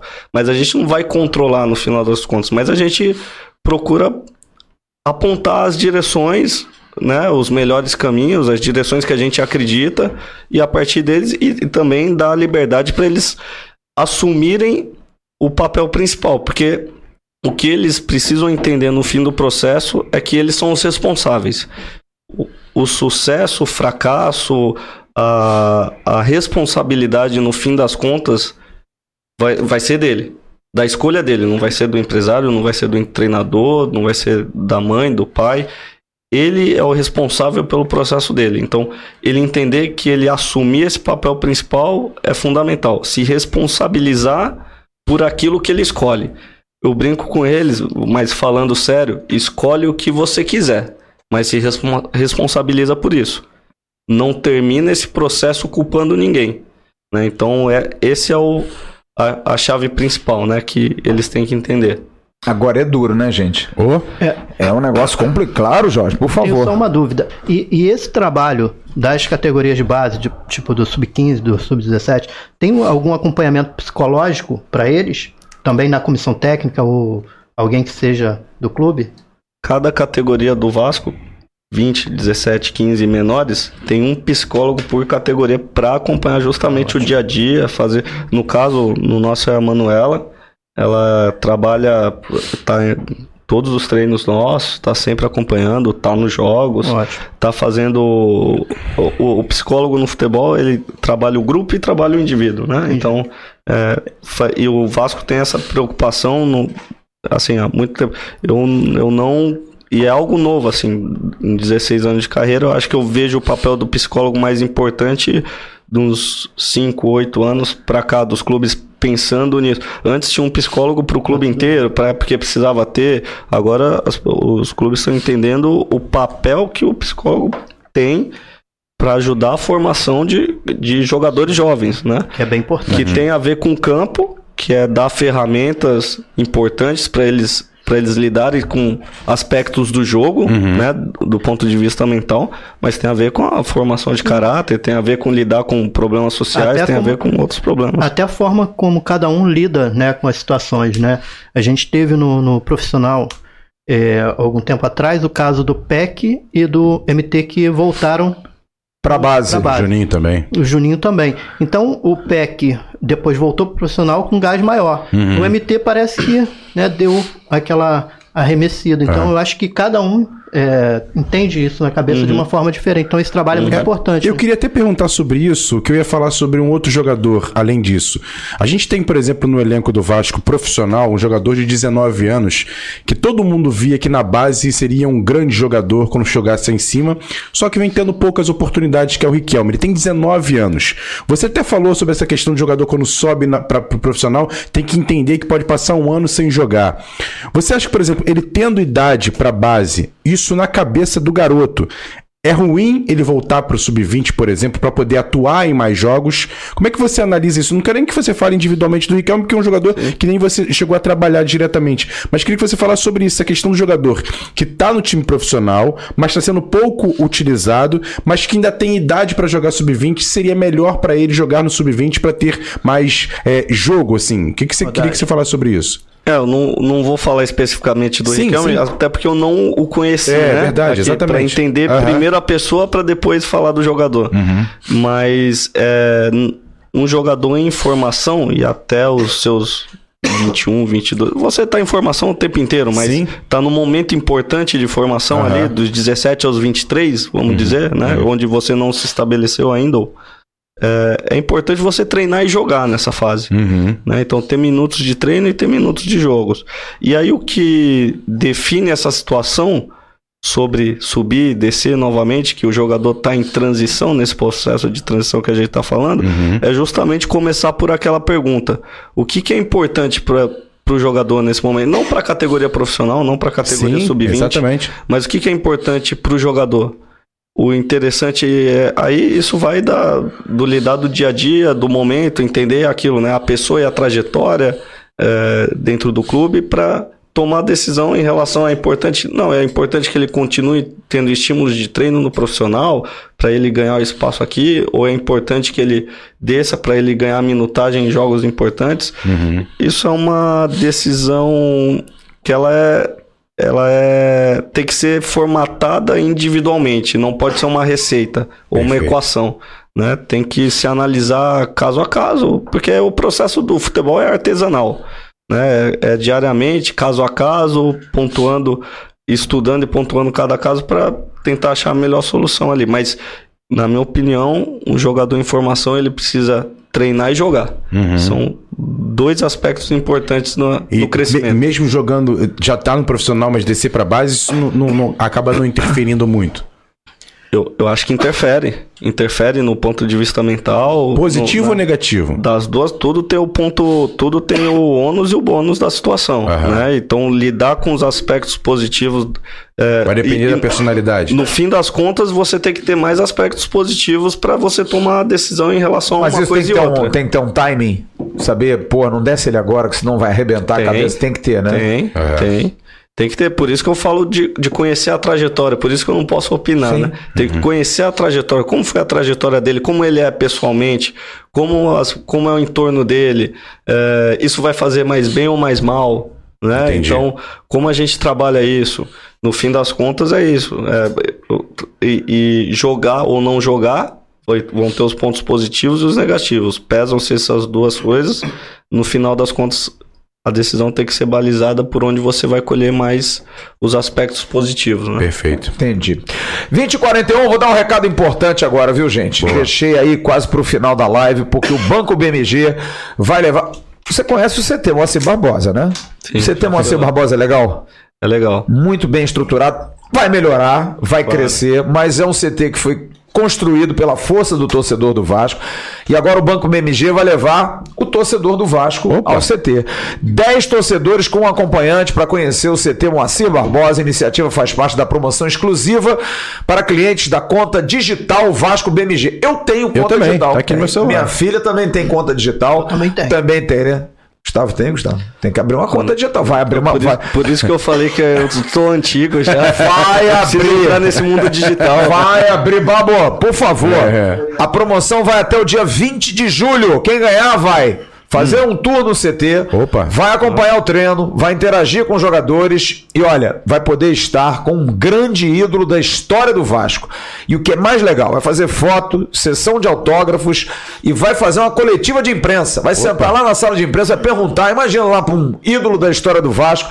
Só que para você participar, QR Code está aí na tela. Isso. Tem que ter conta do BMG e indicar um amigo. Boa. Para cada indicação, o correntista vai ganhar um bilhete da sorte. Você tem direito a 10 bilhetes para concorrer para o sorteio no dia 30 de julho. Para valer as indicações, o correntista tem que gerar um código próprio pelo aplicativo Todo mundo tem um aplicativo no celular, né? E os indicados devem solicitar a abertura de contas utilizando esse mesmo código. Quer saber os detalhes da promoção? www.vascobmg.com.br para você saber o regulamento e todos os bilhetes serão enviados após o fim da promoção. A gente tem o QR Code, o link na descrição para você abrir a sua conta, você já vai direto para a conta e aí você tem lá, indique e ganhe. Indicando 10, você ganha. E hoje o nosso João lá do BMG me disse o seguinte: Opa. se você indicar 5 pessoas, cada pessoa que você indicar, porque isso vai seguir não só para promoção. Você tem 10 reais por cada pessoa que você indicar para depositar Opa. na sua conta. Então você pode botar 50. Já vou fazer indicação. Já indicação, é. cara abre uma conta aí. Porra, pega o código, uhum. avisa que foi você que indicou. Gustavo vai lá, abre, Bom. dezão. Bom. Vai dar dezão pra nós, hein? ah, garoto. ah, garoto. Só participar. E olha, e preste atenção, hein? Se acabar essa celhão aí, essa bagunça do jogo, sexta-feira no News, Isso. a gente vai ter dois ingressos pro jogo domingo. Amém. Vasco da Gama, Esporte Recife. A gente vai fazer uma promoção, um concurso cultural. Opa. Nosso BMG vai estar tá lá presenteando Mas... dois ingressos. E no final. Hum Final da promoção vai ter uma camisa oficial do Vasco também para os assinantes do que canal beleza, Atenção hein? Vascaínos do BMG. BMG que tá aí ajudando o Vasco há tanto tempo, né, cara? É. É um parceiro já de longa data, ajudou o CT, enfim. E agora porra, visitar o CT, conhecer os caras lá. Tirar um, foto. Pode tirar foto com o Nenê, né? Dar, dar um abraço lá no, no Juninho. Ô, é. Juninho, vamos conversar lá do Naruto, né? Porra, papo, fazer uma resenha, né, pô? Batman, é, é o Batman, pô, dar um abraço Batman. no Batman. Ali tem que fazer aquela máscara, né, cara? Tem, tem, tem. Comercializar aquilo ali, né? Ele é, ele é um cara que, assim, o Vasco precisava de alguém assim. Sim. Carismático. O cara carismático no, no jogo de, de. No último jogo de sexta-feira Pô, ele vai lá na galera, cara, ele vai na social, ele vai na arquibancada, antes do, do jogo, quando ele tá aqui. Jorge, mas ele sabe fazer. É, é então. O cara é. é o cara, é, né? Ô, Babu, não é Ele é malandro, ele gosta. Exatamente. Mas Deu camisa pra gente sortear aqui. Aquele, aquele, aquele jornalista lá, aquele repórter lá que ficou desesperado, que fez o um vídeo lá falando da torcida do Vasco em São Januário, ah, mandou, sim, sim, é. mandou lá pro canal do rival. Uh -huh, Os caras queriam dar porrada nele. Porra, como é que você diz que a torcida do Vasco, mas é mesmo, cara, pelo amor de Deus, porra, você botou no ar. Aí deu uma repercussão danada. Aí ele fez um vídeo sexta-feira, hum. falou assim, cara, eu tô aqui, vocês me desculpem, mas a torcida do Vasco não tem tô igual, quase cara. pulando muro. Aí ele falou assim, tô quase pulando muro, inclusive ganhei uma camisa do Thiago, o Thiago deu uma camisa pra ele, cara, porra. Tem jeito, cara, o Thiago é... Usa muito bem. O é. Thiago é fera demais. Ô... Informação, hein? Vamos lá. Saiu a arbitragem pro ah, jogo não, de quarta-feira. Faz mal demais falar Vasco e Novo Horizontino. Ah, o árbitro Jesus. vai ser o Ramon Abate Abel de Santa Catarina. Sem enrolado. E o VAR é Pablo Ramon Gonçalves Pinheiro, do Rio Grande do Norte. É, é. Aliás, vou dar uma notícia aqui. Boa. Grandes possibilidades nosso Jean Faísca estar em Criciúma para Vasco da Gama e Criciúma. Opa. Alô, Criciúma, nosso Jean Faísca vai pegar aquele buzunzão. Bom. Cinco horinhas de lombo. E vai lá, Pô, cobrir pro canal, a gente vai estar tá lá. muito maneiro. Filme é muito legal, cara. O Emerson falou Pablo Ramon, pensei que ele ia falar Pablo Ramada. Pablo Ramada, porque eu vou, eu vou dizer, esse negócio de arbitragem aí, cara, os caras estão cada dia pior, hein? Nossa senhora. Aliás, vou, vou, dizer aqui, vou dar uma cornetada. O juiz de ontem no Sub-17 também é um juizinho enrolado, hein? o juizinho enrolado, inverte falta e não sei o quê. O juiz, o juiz precisa ser mais é, educador, né? Não, Gustavo. Tem que educar mais. Os caras dão cartão para qualquer coisa, brigam por qualquer coisa. Parece que o cara quer ser mais do que o jogador.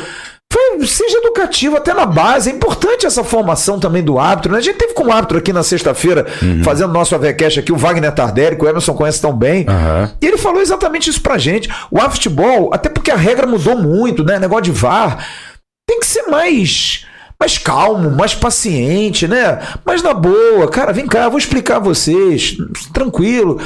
Não te parece também que, que, que o futebol ele, ele tá enervando demais esse menino? Também os meninos estão levando pro profissional a mesma coisa de reclamar, de ficar em volta, porque o jogador de futebol também é chato pra dedéu, né? E não, não, não tem um controle disso, não? É, eu, eu tento ir pelo lado do que eu posso fazer para contribuir, né, nesse, nesse momento, né? Então, o que, que eu faço para contribuir? É, sempre os jogadores vão pro campo sabendo o nome do árbitro. para tratar os árbitros pelo nome, com respeito, com cordialidade. Legal, né? legal. É, porque esse é um passo para a gente abrir um canal de comunicação, principalmente de respeito, né? Agora, do outro lado também precisa ter essa questão de maior preparação, de repente com uma profissionalização também maior, né? Que são as dificuldades que a gente tem hoje no futebol. É, não acho que acho que até a postura do árbitro ontem foi, não, não é, foi cordial, Ele não influenciou no jogo, eu acho que não, mas foi é. um cara que é, tem, Mas tem sei a lá, dificuldade mas- de mas é apitar meio um jogo malinha, desse. meio chatinho, sabe? Porra. Tem sempre a questão da imagem, né? Transmitir É, uma imagem. é. né? Mas, enfim, faz parte do jogo. O que eu tento pensar, o que, que eu posso fazer para contribuir, eu tento contribuir dessa forma. Vamos, vamos ficar chamando professor, juiz e tal. Você não vai chamar a atenção de ninguém, vai se afastar do cara. Então, é importante você ir pro jogo assim como você sabe o que tem que fazer. Ele é um personagem importante, assim como você Claro. sabe os adversários que você vai jogar. Você tem que saber com quem é o árbitro, quando você precisar falar, fala com respeito, chama pelo nome. A partir disso, se tiver que falar, é, abrir esse canal de comunicação dessa forma. Agora eu vou botar você na parede. Opa. Lete, Paulinho, Luiz Felipe, eh, Lincoln e Leandrinho, Matheus, JP. Vou escalar o Ryan, tá? Estrela, GB e André. Caon Kevin também é muito bom. Desses moleques aí, quem é que a gente já pode esperar já? Porra, o time é bom, hein, cara? O time é bom pra burro, velho. A gente não pode ter uma esperancinha de ver um moleque desse aí num, É Jerônimo, volante porque também. o Brasil, o também. Brasil falou que vai puxar uns dois pra fazer lá uma análise no DESP, já tá treinando lá entre os profissionais. O Paulinho já treinou no profissional no início do ano, né? Porra, dá essa notícia pra nós aí. Quem é que já de repente os caras, opa, traz aqui que esse moleque aqui é bom de bola. A questão da exposição, Ju, esse é um ponto negativo da exposição, né? Essa, essa, essa ânsia Essa de pressa, querer, né? essa ânsia de querer que eles estejam. Ah, mas torcedor mais do Vasco não é ansioso, não, Gustavo. É Não. tudo tranquilo, é tudo, pô. Então é importante respeitar o tempo deles. Cada um desses que você citou e ainda existem outros bons jogadores que estão trabalhando em silêncio. Mas você percebeu uma coisa? Dá parabéns pra mim. Eu sei o time do goleiro ou ponto esquerda porque só eu aqui nesse canal falava desse time. Só eu falava desse time aqui, tá bom? Perfeito. É. Isso a gente sabe. Nem o Babo falava desse time. Não, mentira, falava assim. E é importante respeitar o tempo deles. Você falou anteriormente que o ter o time, né? A gente não pode perder o time de, de cada um. Às vezes você deixa passar muito tempo, aquela fruta acaba passando do ponto, né? Claro. Não dando a oportunidade que ela precisa, ela acaba eh, ficando, às vezes, apodrecendo no pé. Então isso não pode acontecer. Então ajustar o desafio é importante. E, e, ao mesmo tempo a gente não pode dar um desafio tão grande que ele não pode. é, vai fazer mal aquela experiência para ele. Sim. Então é, é, cada um tem um tempo. Eles precisam entender que eles precisam ter o pé no chão para trabalhar, continuar a rotina diária deles, é, de melhora. Eles estão na fase de melhora constante.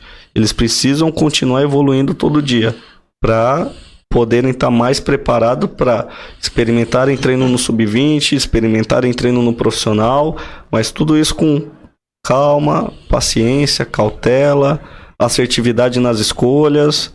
Esse, esse é o processo de O, o base. 20 subiu o Vitão, o Roger, eh, o, Lu- o Lucas Eduardo, volante, né? Eh, o Eric Marcos. Subiu mais alguém? Paulinho, que tá eventualmente jogando lá também. To- todos os 2004 Já- já tão acabam, lá. acabam a idade, né? Sim. na verdade é por idade, então eles passam a fazer parte da aqueles que passaram por mérito, né? Passam Sim. a, a fazer parte da categoria de cima. Mas todos esses são muito bons, né, cara? São. É. Muito bons. o Andrei foi direto. É, porque é isso que eu digo. Porque, é o o- time dele. É, né? De verdade. repente é o time Mas o dele. André é o extra série. É aquele cara que, porra, não dá pra segurar, cara. Tem que subir. Tá aparentando ser, né? De novo, eu não posso, eu não acho que ele é. falando do passado porque eu não tava convivendo. Eu, eu não tive convívio com o André, por exemplo, mas acompanhei, joguei contra, mas É. é, me parece tá experimentando o profissional e tá funcionando. Agora, Mas em algum momento ele hum. pode oscilar também. Sim. Né? E, e, e, os profissionais que lá estão sabem disso, né? E é importante Cara, saber eu, lidar com isso. Não sei não, Gustavo. Eu acho que aquele moleque ali, aquele moleque tem alguma coisa diferente. É, mas tem que ter calma. Não, ter claro, calma. mas é porque ele, eu me lembro quando ele estreia contra a Ponte Preta, ele faz um jogo bom e chama atenção. Já o jogo seguinte, eu acho que foi contra Tom Londrina. Benz. Não, Tom Benz, lá em Tombos. Tombos. Ele jogou não, mal. É porque ele jogou a primeira. Ele, ele, na verdade, ele estreou contra o Londrina na, naquele última rodada do ano passado. Não, eu tô dizendo, mas agora que ele teve uma sequência, a gente, porra, achamos é. o volante. E aí o segundo jogo ele já meio, né, é. errando bola. E eu acho que ele pegou no breu.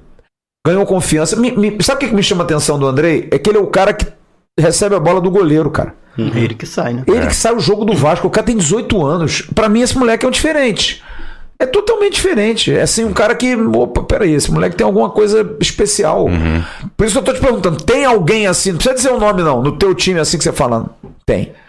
Talvez de repente para ele é algo que ele fazia já anteriormente, né? Sim. Aquele tipo de jogo para ele é natural. Mas, no 17. É, no profissional no 17, é diferente, 20, cara. Sem dúvida.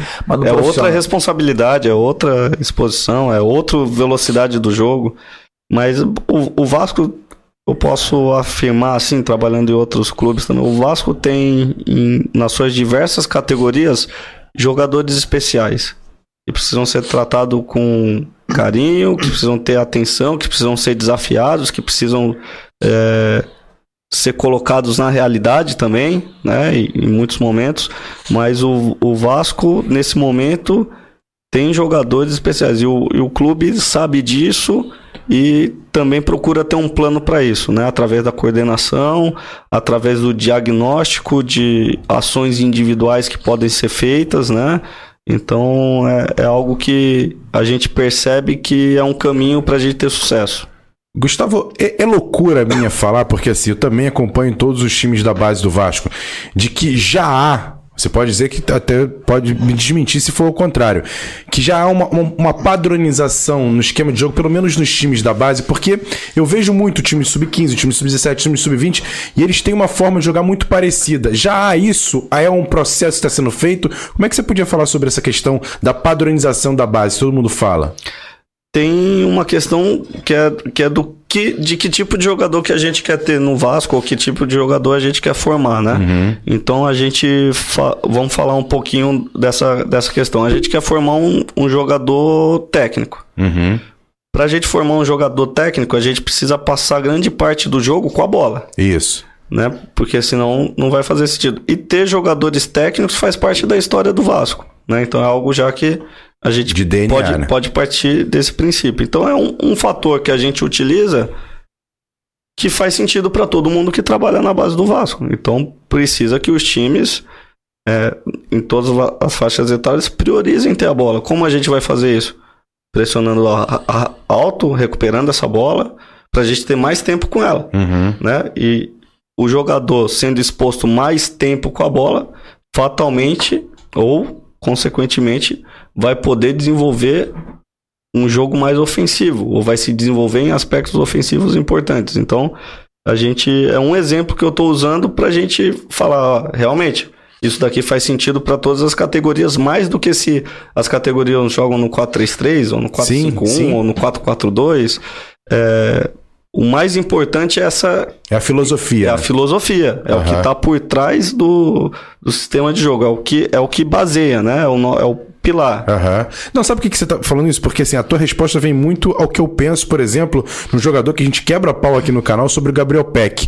Aí ontem, por exemplo, no nosso grupo de WhatsApp aqui, o Bruno tava falando assim: eu gosto do Gabriel Peck, mas ele defende mais do que ataca. Eu falei, claro, o Vasco fica com pouco posse de bola na Série B. É um outro campeonato. Na base, não, era um time mais ofensivo, ele toda hora tocava na bola. Agora não, ele tem que defender mais porque a bola não tá no pé dele. Se a bola tivesse no pé dele, ele não tava marcando ninguém. E é mais ou menos isso que você tá falando em relação à base do Vasco, um profissional que para mim é completamente diferente por conta da competição que o Vasco joga hoje, né? Tem, tem, tem essa questão da característica, né? Uhum. Mas eu vejo hoje o, o, time do Vasco no profissional acompanhando, eu vejo um, um time que ele precisa ser propositivo, porque os outros times vêm para se defender contra o uhum. Vasco, né? Então, fatalmente, ele precisa de jogadores criativos, ofensivos também. Por isso, até alguns jogadores que, inclusive, vieram dessa formação de base estão tendo oportunidades, estão ganhando certo destaque e eu acho que o caminho é por aí. Agora, você acha possível esse sonho de que todos joguem igual num clube? Sub-17, sub-15, sub-20, profissional, estilo Barcelona? Ou é utopia demais, até pela cobrança que a gente tem no Brasil? Acho que a gente tem que trabalhar para isso, né? Não para que os times joguem da mesma forma, igualzinho, mas em relação a essa filosofia uhum. de, de isso da passa, técnica. Isso, isso, passa também pela escolha dos profissionais, né? Uhum. Que, que trabalham. Eu acho que o Vasco está caminhando nessa direção.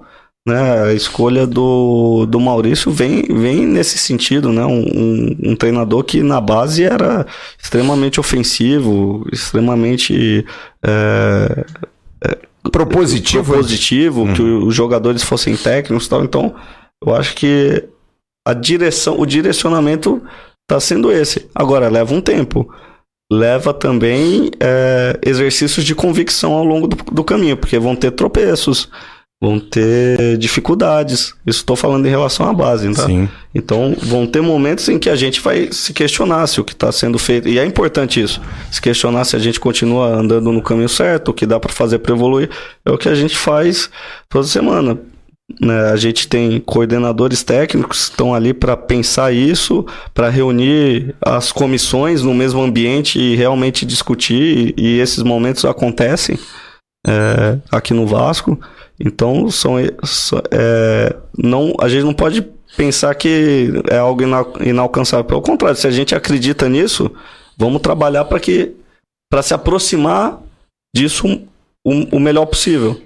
Né? Então, perfeito. É por aí. É, eu acho que o caminho o caminho está sendo muito bem trilhado. A gente espera que essa questão do processo foi muito bacana foi, saber disso. Importante. E eu acho que por isso até que se escolheu o Maurício Souza. A gente começa a entender também. Sim. Um cara que tem uma cabeça muito parecida com a sua, parecida com a do Igor, parecida com aqueles que hoje trabalham no departamento de futebol. O Carlos Brasil é um cara que veio de base e é um pouco, né, Jorge, valorizar o Vasco, cara, porque Exatamente. a história do Vasco sempre foi assim. O Vasco sempre foi um clube pobre sempre foi um clube de poucos investimentos, de fazer grandes contratações e no mercado e contratar milhões. Não! O Vasco sempre era buscou, feito ali, né? Sempre era ali. Trazia um ou outro, eventualmente, mas a grande marca do Vasco era trazer um Giovani, por exemplo, que veio do Espírito Santo para a base do Vasco, que virou quem virou. Um próprio Juninho Pernambucano, que já chega profissional Vasco, mas chega com 20 anos, depois de ganhar de um torneio de Toulon. Uhum. Então, ter esses jogadores meia confecção é um pouco do que o Vasco sempre foi, né, Jorge? É, a gente sempre é, teve né, esse exemplo de formação e isso sempre foi muito importante. Isso está muito no DNA né, do Vasco, de ter essa, esses atletas com essa identificação porque começa de cedo, né? Então eles já, já, já sobem e acabam despontando, então eu acho que estava faltando um pouquinho isso. E quando o Gustavo falou sobre essa questão do, do, do RH, né, da, da contratação, e a gente estava comentando aqui antes, né, é, a mesma visão, tanto no sub-17, quanto no sub-20, quanto no profissional, eu acho que isso vai ser importante não só para agora, mas para futuramente, principalmente vindo a SAF, né, o pessoal está falando aí de investimento, de contratar e tal, mas a gente começar a mapear algo de modo que a gente venha contratar só o que for indispensável. Sem né? dúvida. Poder usar a nossa base, né, que já mais estruturada, já mais com mais tempo, com mais experiência e tal. E para o futuro, as contratações vão ser assim pontuais e a gente vai estar tá exportando e outra, aí Jorge, nossos craques. Em cima disso que você está falando, por exemplo, um garoto de 15, 16 anos que tem uma proposta do Vasco, um jogador de Minas, uhum. até mesmo do Norte, do Nordeste, e aí tem uma proposta do Santos ou do São Paulo e pensa assim, cara, eu também quero ir pro Vasco, uhum. por conta a estrutura está sendo feita Não, lá. Foi o que aconteceu no Palmeiras. O é. Palmeiras durante muito tempo. Eu tinha um menino que chegou a trabalhar comigo, cara. Menino que era lateral direito do Palmeiras, eu não me... ele foi pro Vitória da Bahia depois. Isso tem pouco tempo, cara. Que eu perguntei a ele, por que, que você tá indo pro Vitória? Eu falei, porque eu não jogo, eu não vou jogar no Palmeiras. Eu não vou jogar no. Ele tinha 19 anos, eu não vou jogar no Palmeiras, eu vou jogar no profissional do Vitória, não vou jogar no Palmeiras. E isso eu acho que o Palmeiras mudou muito recente. Começou a usar Gabriel Menino, Verón, Patrick de Paula, Patrick de Paula e tantos outros, né? E isso precisa mudar no futebol brasileiro, porque isso sempre foi a nossa essência, cara. E quando eu vejo o Vasco pensando em contratar jogador jovem, eu sou muito favorável a isso, cara. A gente precisa rejuvenescer um pouco o clube, a gente para de nada contra. Ah, o Allan Kardec. Ah, o Alex Teixeira. Ah, o. Souza. Souza. Bernardo. Pô, Bernardo, pô, gente, sério, nada contra os profissionais. Eu acho que se você trouxer o Alex Teixeira só, tá bom. Porque você tem ali o, o pilar, que é o cara experiente, legal para ter. Mas se você vai trazer um baita de um atacante, canhoto argentino, revelação de 23 anos, eu compro, cara. Tem que trazer, gente. Ah, mas é um jogador que vai tomar o lugar de alguém na base. Não, peraí, se os números do cara forem fantásticos, aquele jogador que foi cogitado pelo Vasco, que era do Chacarita, é, eu não me lembro dele, acho que é Sebastião, alguma coisa assim. O moleque, durante cinco anos, foi um artilheiro de base do futebol argentino. Tem que contratar um jogador desse. Ah, mas ele joga no Chacarita Júnior. Não tem problema, cara. Ele foi base do Racing, do Boca, e o River quis contratar. E aí o Racing não, não o Boca não quis vender Emprestou. e emprestou pro Chacarita para ele jogar a Série B, lá da, da Argentina. Ele tá fazendo gol a roda. Aí você pega o currículo do cara. Ele ganhou nos últimos cinco anos os prêmios de melhor artilheiro de base. Você tem que trazer um jogador desse. Não vai tirar o lugar de alguém da base do Vasco. Mas é um jogador desse fundamental. Sim. E outra coisa, Gustavo, saúde. Futebol está cada dia mais competitivo, não te parece? Você precisa ter jogador de uma idade capaz de aguentar esse, esse, esse rojão. Esse ritmo, né? Esse ritmo. E de cabeça, né? Mentalmente forte, moleque que, que aguente esse tranco, né? Isso é fundamental, né?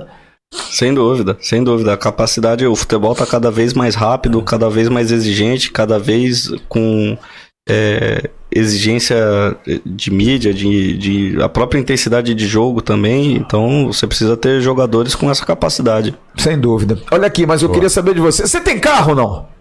Eu tenho, não aqui no Rio. Aqui no Rio eu tô optando Então por você vai, você vai fazer o seguinte: você, quando tiver de carro, você vai pegar a sua família, você vai a Penedo. Boa. Boa. Penedo. Boa. Até porque você vai provar nesses próximos dias uma cerveja que vai fazer você ir a Penedo. Sua família vem de São Paulo, é caminho ali, Itatiaia. Lugar delicioso. Vou botar na tela só, olha só, cara, já tá aqui já o comercial, meu Deus do céu. Com, Essa hora? É, é um, é, um- é uma parada obrigatória: filé, peixe, fondue. E umas cervejas artesanais. Essa aqui eu trouxe porque eu vou dar pra um cara que chora pra caramba. A Crazy Dogs. Meu querido amigo. Aqui, Babo. Toma aqui, Babo. Ô, rapaz, segura aí. Não cai não, porra. E essa aqui, Gustavo. Que isso, Se hein? quiser tirar pra você ver, pode tirar. Eu não sei nem quais são. O nosso André da Casa do Fritz manda pra você. Avenida das Mangueiras, 518 em Penedo, Itatiaia. Roteiro gastronômico de Penedo. Casa do Fritz, ó, é top demais. Ah, com calma, pô. Calma aí. É top demais. Tira o fone, pode tirar o fone. Não tem problema nenhum, não. Tira o fone, tira o fone, pô. Já não, agora tá, já, tá não, já, não tá, já não tá nem conectado. Olha aí, ó. Deixa eu ver quais são. Deixa eu mostrar aí, ó. Você falou um, Rapaz, a UIPA. Não, são três, mas pra você é três. É, aquele, é, é porque ele, ele- não, não, é- não tá com essa moral toda, não. Olha atrás pra você ver. Olha quanto tem de cerveja artesanal. Tudo é feito lá em Penedo, na Aí. casa do Fritz. Pode sentar lá, comer um filé maravilhoso. Um- e quando for lá, você me avisa. Tô indo, que aí eu vou falar com o nosso André, vai ter aquele desconto. Provavelmente ele vai te dar essas tulipinhas aqui pra você tomar sua cervejinha. É top, top, top, top. Aproveite. Esse daqui eu vou ter que dividir com a comissão também. Vamos ver. Fazer um brinde. De repente, eu- de repente eu arrumo o pessoal da comissão. Ah, essa é sua, essa é sua, essa é sua. Mas eu entrego pro Baba é um perigo, hein? cara? É pra ele, vai sumir, cara. E você pode consumir também aqui, olha, Boa. o Guaraná açaí de Penedo, tem a laranja de Penedo, tem o Guaraná puro de Penedo. De E- Penedo. E, tem o Brave, que é o energético lá da, da, da casa do Fritz. Isso. É tudo feito lá, cara, tudo na área de Penedo. Penedo é uma área maravilhosa, você pega lá uma posada, passa o final de Pô, em semana. frente à casa do Fritz tem a casa do Papai Noel, que tem um chocolate maravilhoso. É bom que minha esposa e os dois filhos já estão assistindo, já sabem, já, cara. já e já é caminho, eles estão vindo de São Paulo? Pô, cara, Cara, é. vale a pena. É, vale muito a pena, é um lugar maravilhoso, delicioso e pra você aproveitar, porque você merece. Pelo trabalho que você tá fazendo, Verdade. pela ajuda que você tá dando ao Vasco, mesmo com tão pouco tempo. Você, o Igor, os meninos que, que hoje trabalham lá no Vasco, eu vou chamar você de menino, tá? Me perdoa, eu tô com 52, tá com 38, então tu é menino pra cacete. É, que vocês possam se manter assim e pensem sempre naqueles que estão lá em cima. A galera da arquibancada, porque essa torcida do Vasco é uma torcida que eu acho que dá uma vontade de ser Vasco, não dá não, cara? Mesmo você vindo de São Paulo, você fala assim, porra, cara, você viu o Hendrick lá, pô? O Hendrick é Vasco. Fala pra mim, Gustavo, ele não é Vasco, aquele guri. Não é, ele fez tanto gol, né? Mas eu preciso compartilhar uma questão importante do jogo de ontem que pra mim foi, foi marcante, né? No momento que a gente tá entrando pro jogo e aí a, a torcida começa com o Vasco é o time da virada, aquilo é, pô, emocionante, né? E aí foi começar o jogo e a torcida tava cantando. E eu via os, os moleques do meu time cantando, cantando junto. E eu, caramba, será que eu falo pra eles concentrarem ou eu deixo eles curtirem esse momento? E eles estavam curtindo, eu tava vendo o jogador cantando, cantando. Você viu, você viu o, o Vasco Operário na fi, o, o, hino nacional tocando? O Andrei, Andrei é. cantava com a torcida, não tá nem aí pro hino nacional, cara. E a torcida tá cantando muito mais alto. Muito mais. Não, e detalhe, muito mais, esse jogo do sub-17, tudo bem que o primeiro o placar de 4 a 1 no primeiro jogo acabou dando uma amenizada, mas se, se tipo assim, imagina se tivesse deixado o portão aberto, a torcida ia lotar aqui dali, fazer uma festa lotar. que fez também com fez, 4 mil pessoas, fez uma festa muito Não, foi bem também. bacana. Gustavo, eu queria te agradecer imensamente, muito obrigado parabéns pelo teu trabalho. Continuar com esse trabalho aí de formação, de educação. Eu acho que mais do que treinador de futebol, vocês têm que ser educadores, segurar essa molecada, trabalhar, chamar no, né? Vem cá, baixa a bola, vamos lá, vamos tocar o barco. Vocês estão jogando num clube gigantesco e um clube que se você fizer isso aqui, cara, eu falo pra, até para os profissionais, eu falo assim, ó, faz só isso aqui, cara. Se você fizer um pouquinho isso aqui, você vai para a seleção brasileira. O Vasco é uma potência que incomoda, inclusive, o sistema. Você está vendo aí as brigas Tá todo mundo brigando, todo mundo isso, todo mundo aquilo. Aliás, o que tem de postar, nosso Otto de Carvalho, presidente da AGE, é. acabou de botar aqui no Twitter dele. É. Um abraço para todos os botiquins brasileiros isso. e postou lá atrás do botiquim. Pra casa do Fritz. Os caras, casa do, os caras é. brincaram, cara, com um negócio que, que não é para brincar, não é, cara. não pode. Sabe? E o, e o, Vasco é um clube que é um clube que é, é, é muito gostoso, cara. É um negócio assim que é, é, a colônia que abraça, é o povo que abraça e os caras vão te abraçar. E qualquer dia desse você que vai estar tá cantando na beira do gramado. Você vai falar assim, caraca, até eu tô cantando, cara. obrigado, tá, cara? Muito obrigado aí Valeu. pela vinda. Eu, eu que agradeço o convite aí, muito obrigado. E, e saber também que os profissionais que hoje estão dentro do Vasco, eles têm muito orgulho de ser Vasco também. Isso é perceptível lá, então, de todos que trabalham, o orgulho que tem de estar tá vestindo essa camisa, de estar tá fazendo o melhor possível diariamente para que para contribuir na formação de novos jogadores para esse, esse clube que é é tão gigante, é tão especial. E olha, tem orgulho hum. do teu trabalho. E dê parabéns aos moleques por nós. Pode a todos eles, cara. Dado. A gente tem aqui uma, uma galerinha que segue a gente, tem um número bastante grande, muita gente no mundo inteiro, que com certeza se orgulhou demais ontem do, do tanto que vocês lutaram. E outros títulos virão. Esse pessoal aí Amém. bate na trave, mas o importante é bater na trave e entrar, uma hora entra, hum. pode ter certeza. Você quer mandar um abraço especial? Quero, né, quero, essa? quero. Daí tá me assistindo, meu filho Dante, junto com minha esposa André, tá lá em Friburgo nos assistindo. Tirou até uma foto aqui. Bonito esse cara do teu lado aí, né, é, né, cara? Não sei o, é. Do teu lado ou do teu lado? Não, do teu lado, é. é eu. Eu. Tá bom, tá certo. Jorjão. Um beijo pros dois. Obrigado, viu, cara? Ah, o homem de São João de Miriti. A, a, cidade onde eu nasci. É. Na terra do Emerson Rocha. É, é isso aí, é isso aí. São João, terra boa. São boa. João é muito Vasco, né? Muito, muito Vasco, cara. Muito tem, Vasco. tem a Vaz Feijão lá em, lá em São João. É, Vaz Feijão é. na minha rua. Aí, ó. Tá falando? Cara, é espetacular, cara. É, espetacular. Muita gente que vai daqui é atrás da casa do alemão ali na Dutra. Porra. Tem botequim? Muito botequim. Então, Muito. amigo, é com, a gente mesmo. Vambora, porra. É. Praça da Bandeira, Vila dos Teres. Porra. Jorge, brigadão, viu, cara? Eu que agradeço. É muito bom estar tá aqui. Quando precisar, a gente está aqui pertinho. Tá aqui em frente, tá aqui em frente. Eu falo sempre que é, às vezes é muito difícil. O meu escritório é aqui na Barra, né? E a gente sai lá de São João para vir para cá. E pessoas perguntam por que, que não mora aqui e tal. Porque eu gosto de São João, eu amo São João e a gente vai fazendo malabarismo. né? Então a gente que agradece, mas é muito bom fazer parte aí desse grupo. Legal. Um abraço aí para todos. O Jorge, que é membro do canal. Isso. Membro do canal. É isso aí. Seja membro, cara. Por Estive isso. lá na primeira festa, primeira confraternização, né? Isso. É, desde já mandar um abraço lá pro pessoal da Fusarca Vascaína. Fusarca Vascaína. Nosso grupo lá do WhatsApp. e todo mundo lá que... Aquela sempre... pergunta, quem é o mais figura de todos? Ah, é. Luiz Amadeu, né? O gordinho do Aveiro, né? O homem virou ídolo. Eu, virou eu quando vou em São Januário agora, é, às vezes não dá para ficar lá junto com eles, mas eu passo lá no, no bar onde eles estão bebendo, falo com o Amadeu aí, meu, tem que pedir benção, pedir a benção. É, o Amadeu é uma figura. Então, um abraço para todo mundo lá do, do canal, todo mundo do grupo do WhatsApp, né? E para todo mundo, para minha sobrinha Sofia. Boa. A Sofia, eu levei ela no, no jogo Vasco e Bahia. E ela é filha de um grande amigo meu que é flamenguista roxo. né? Mas eu tô na, na firme batalha de trazer ela pro nosso lado. Traz pro lado bom da força. É, né? como diz o Amadeu, né? Venha pro lado da luz. É lado da luz. então, um abraço pra Sofia, pro Jael, pro Pablo, pro Jean, pro Fabinho e para todo mundo. Boa. Legal. Olha, amanhã de manhã, no Ave Mais, eu tô com o meu Acorda Vascaíno e fique ligado, porque essa situação aí do Maracanã, qualquer hora, né? É, o bom dia vai ser ao vivo, A né? gente vai, vai, vai ter que ser, porque a gente Sim. vai ter que ficar ligado. Acho que o Vasco amanhã começa a vender ingresso, acho, porque, né? A gente tem que esperar se os caras lá não vão.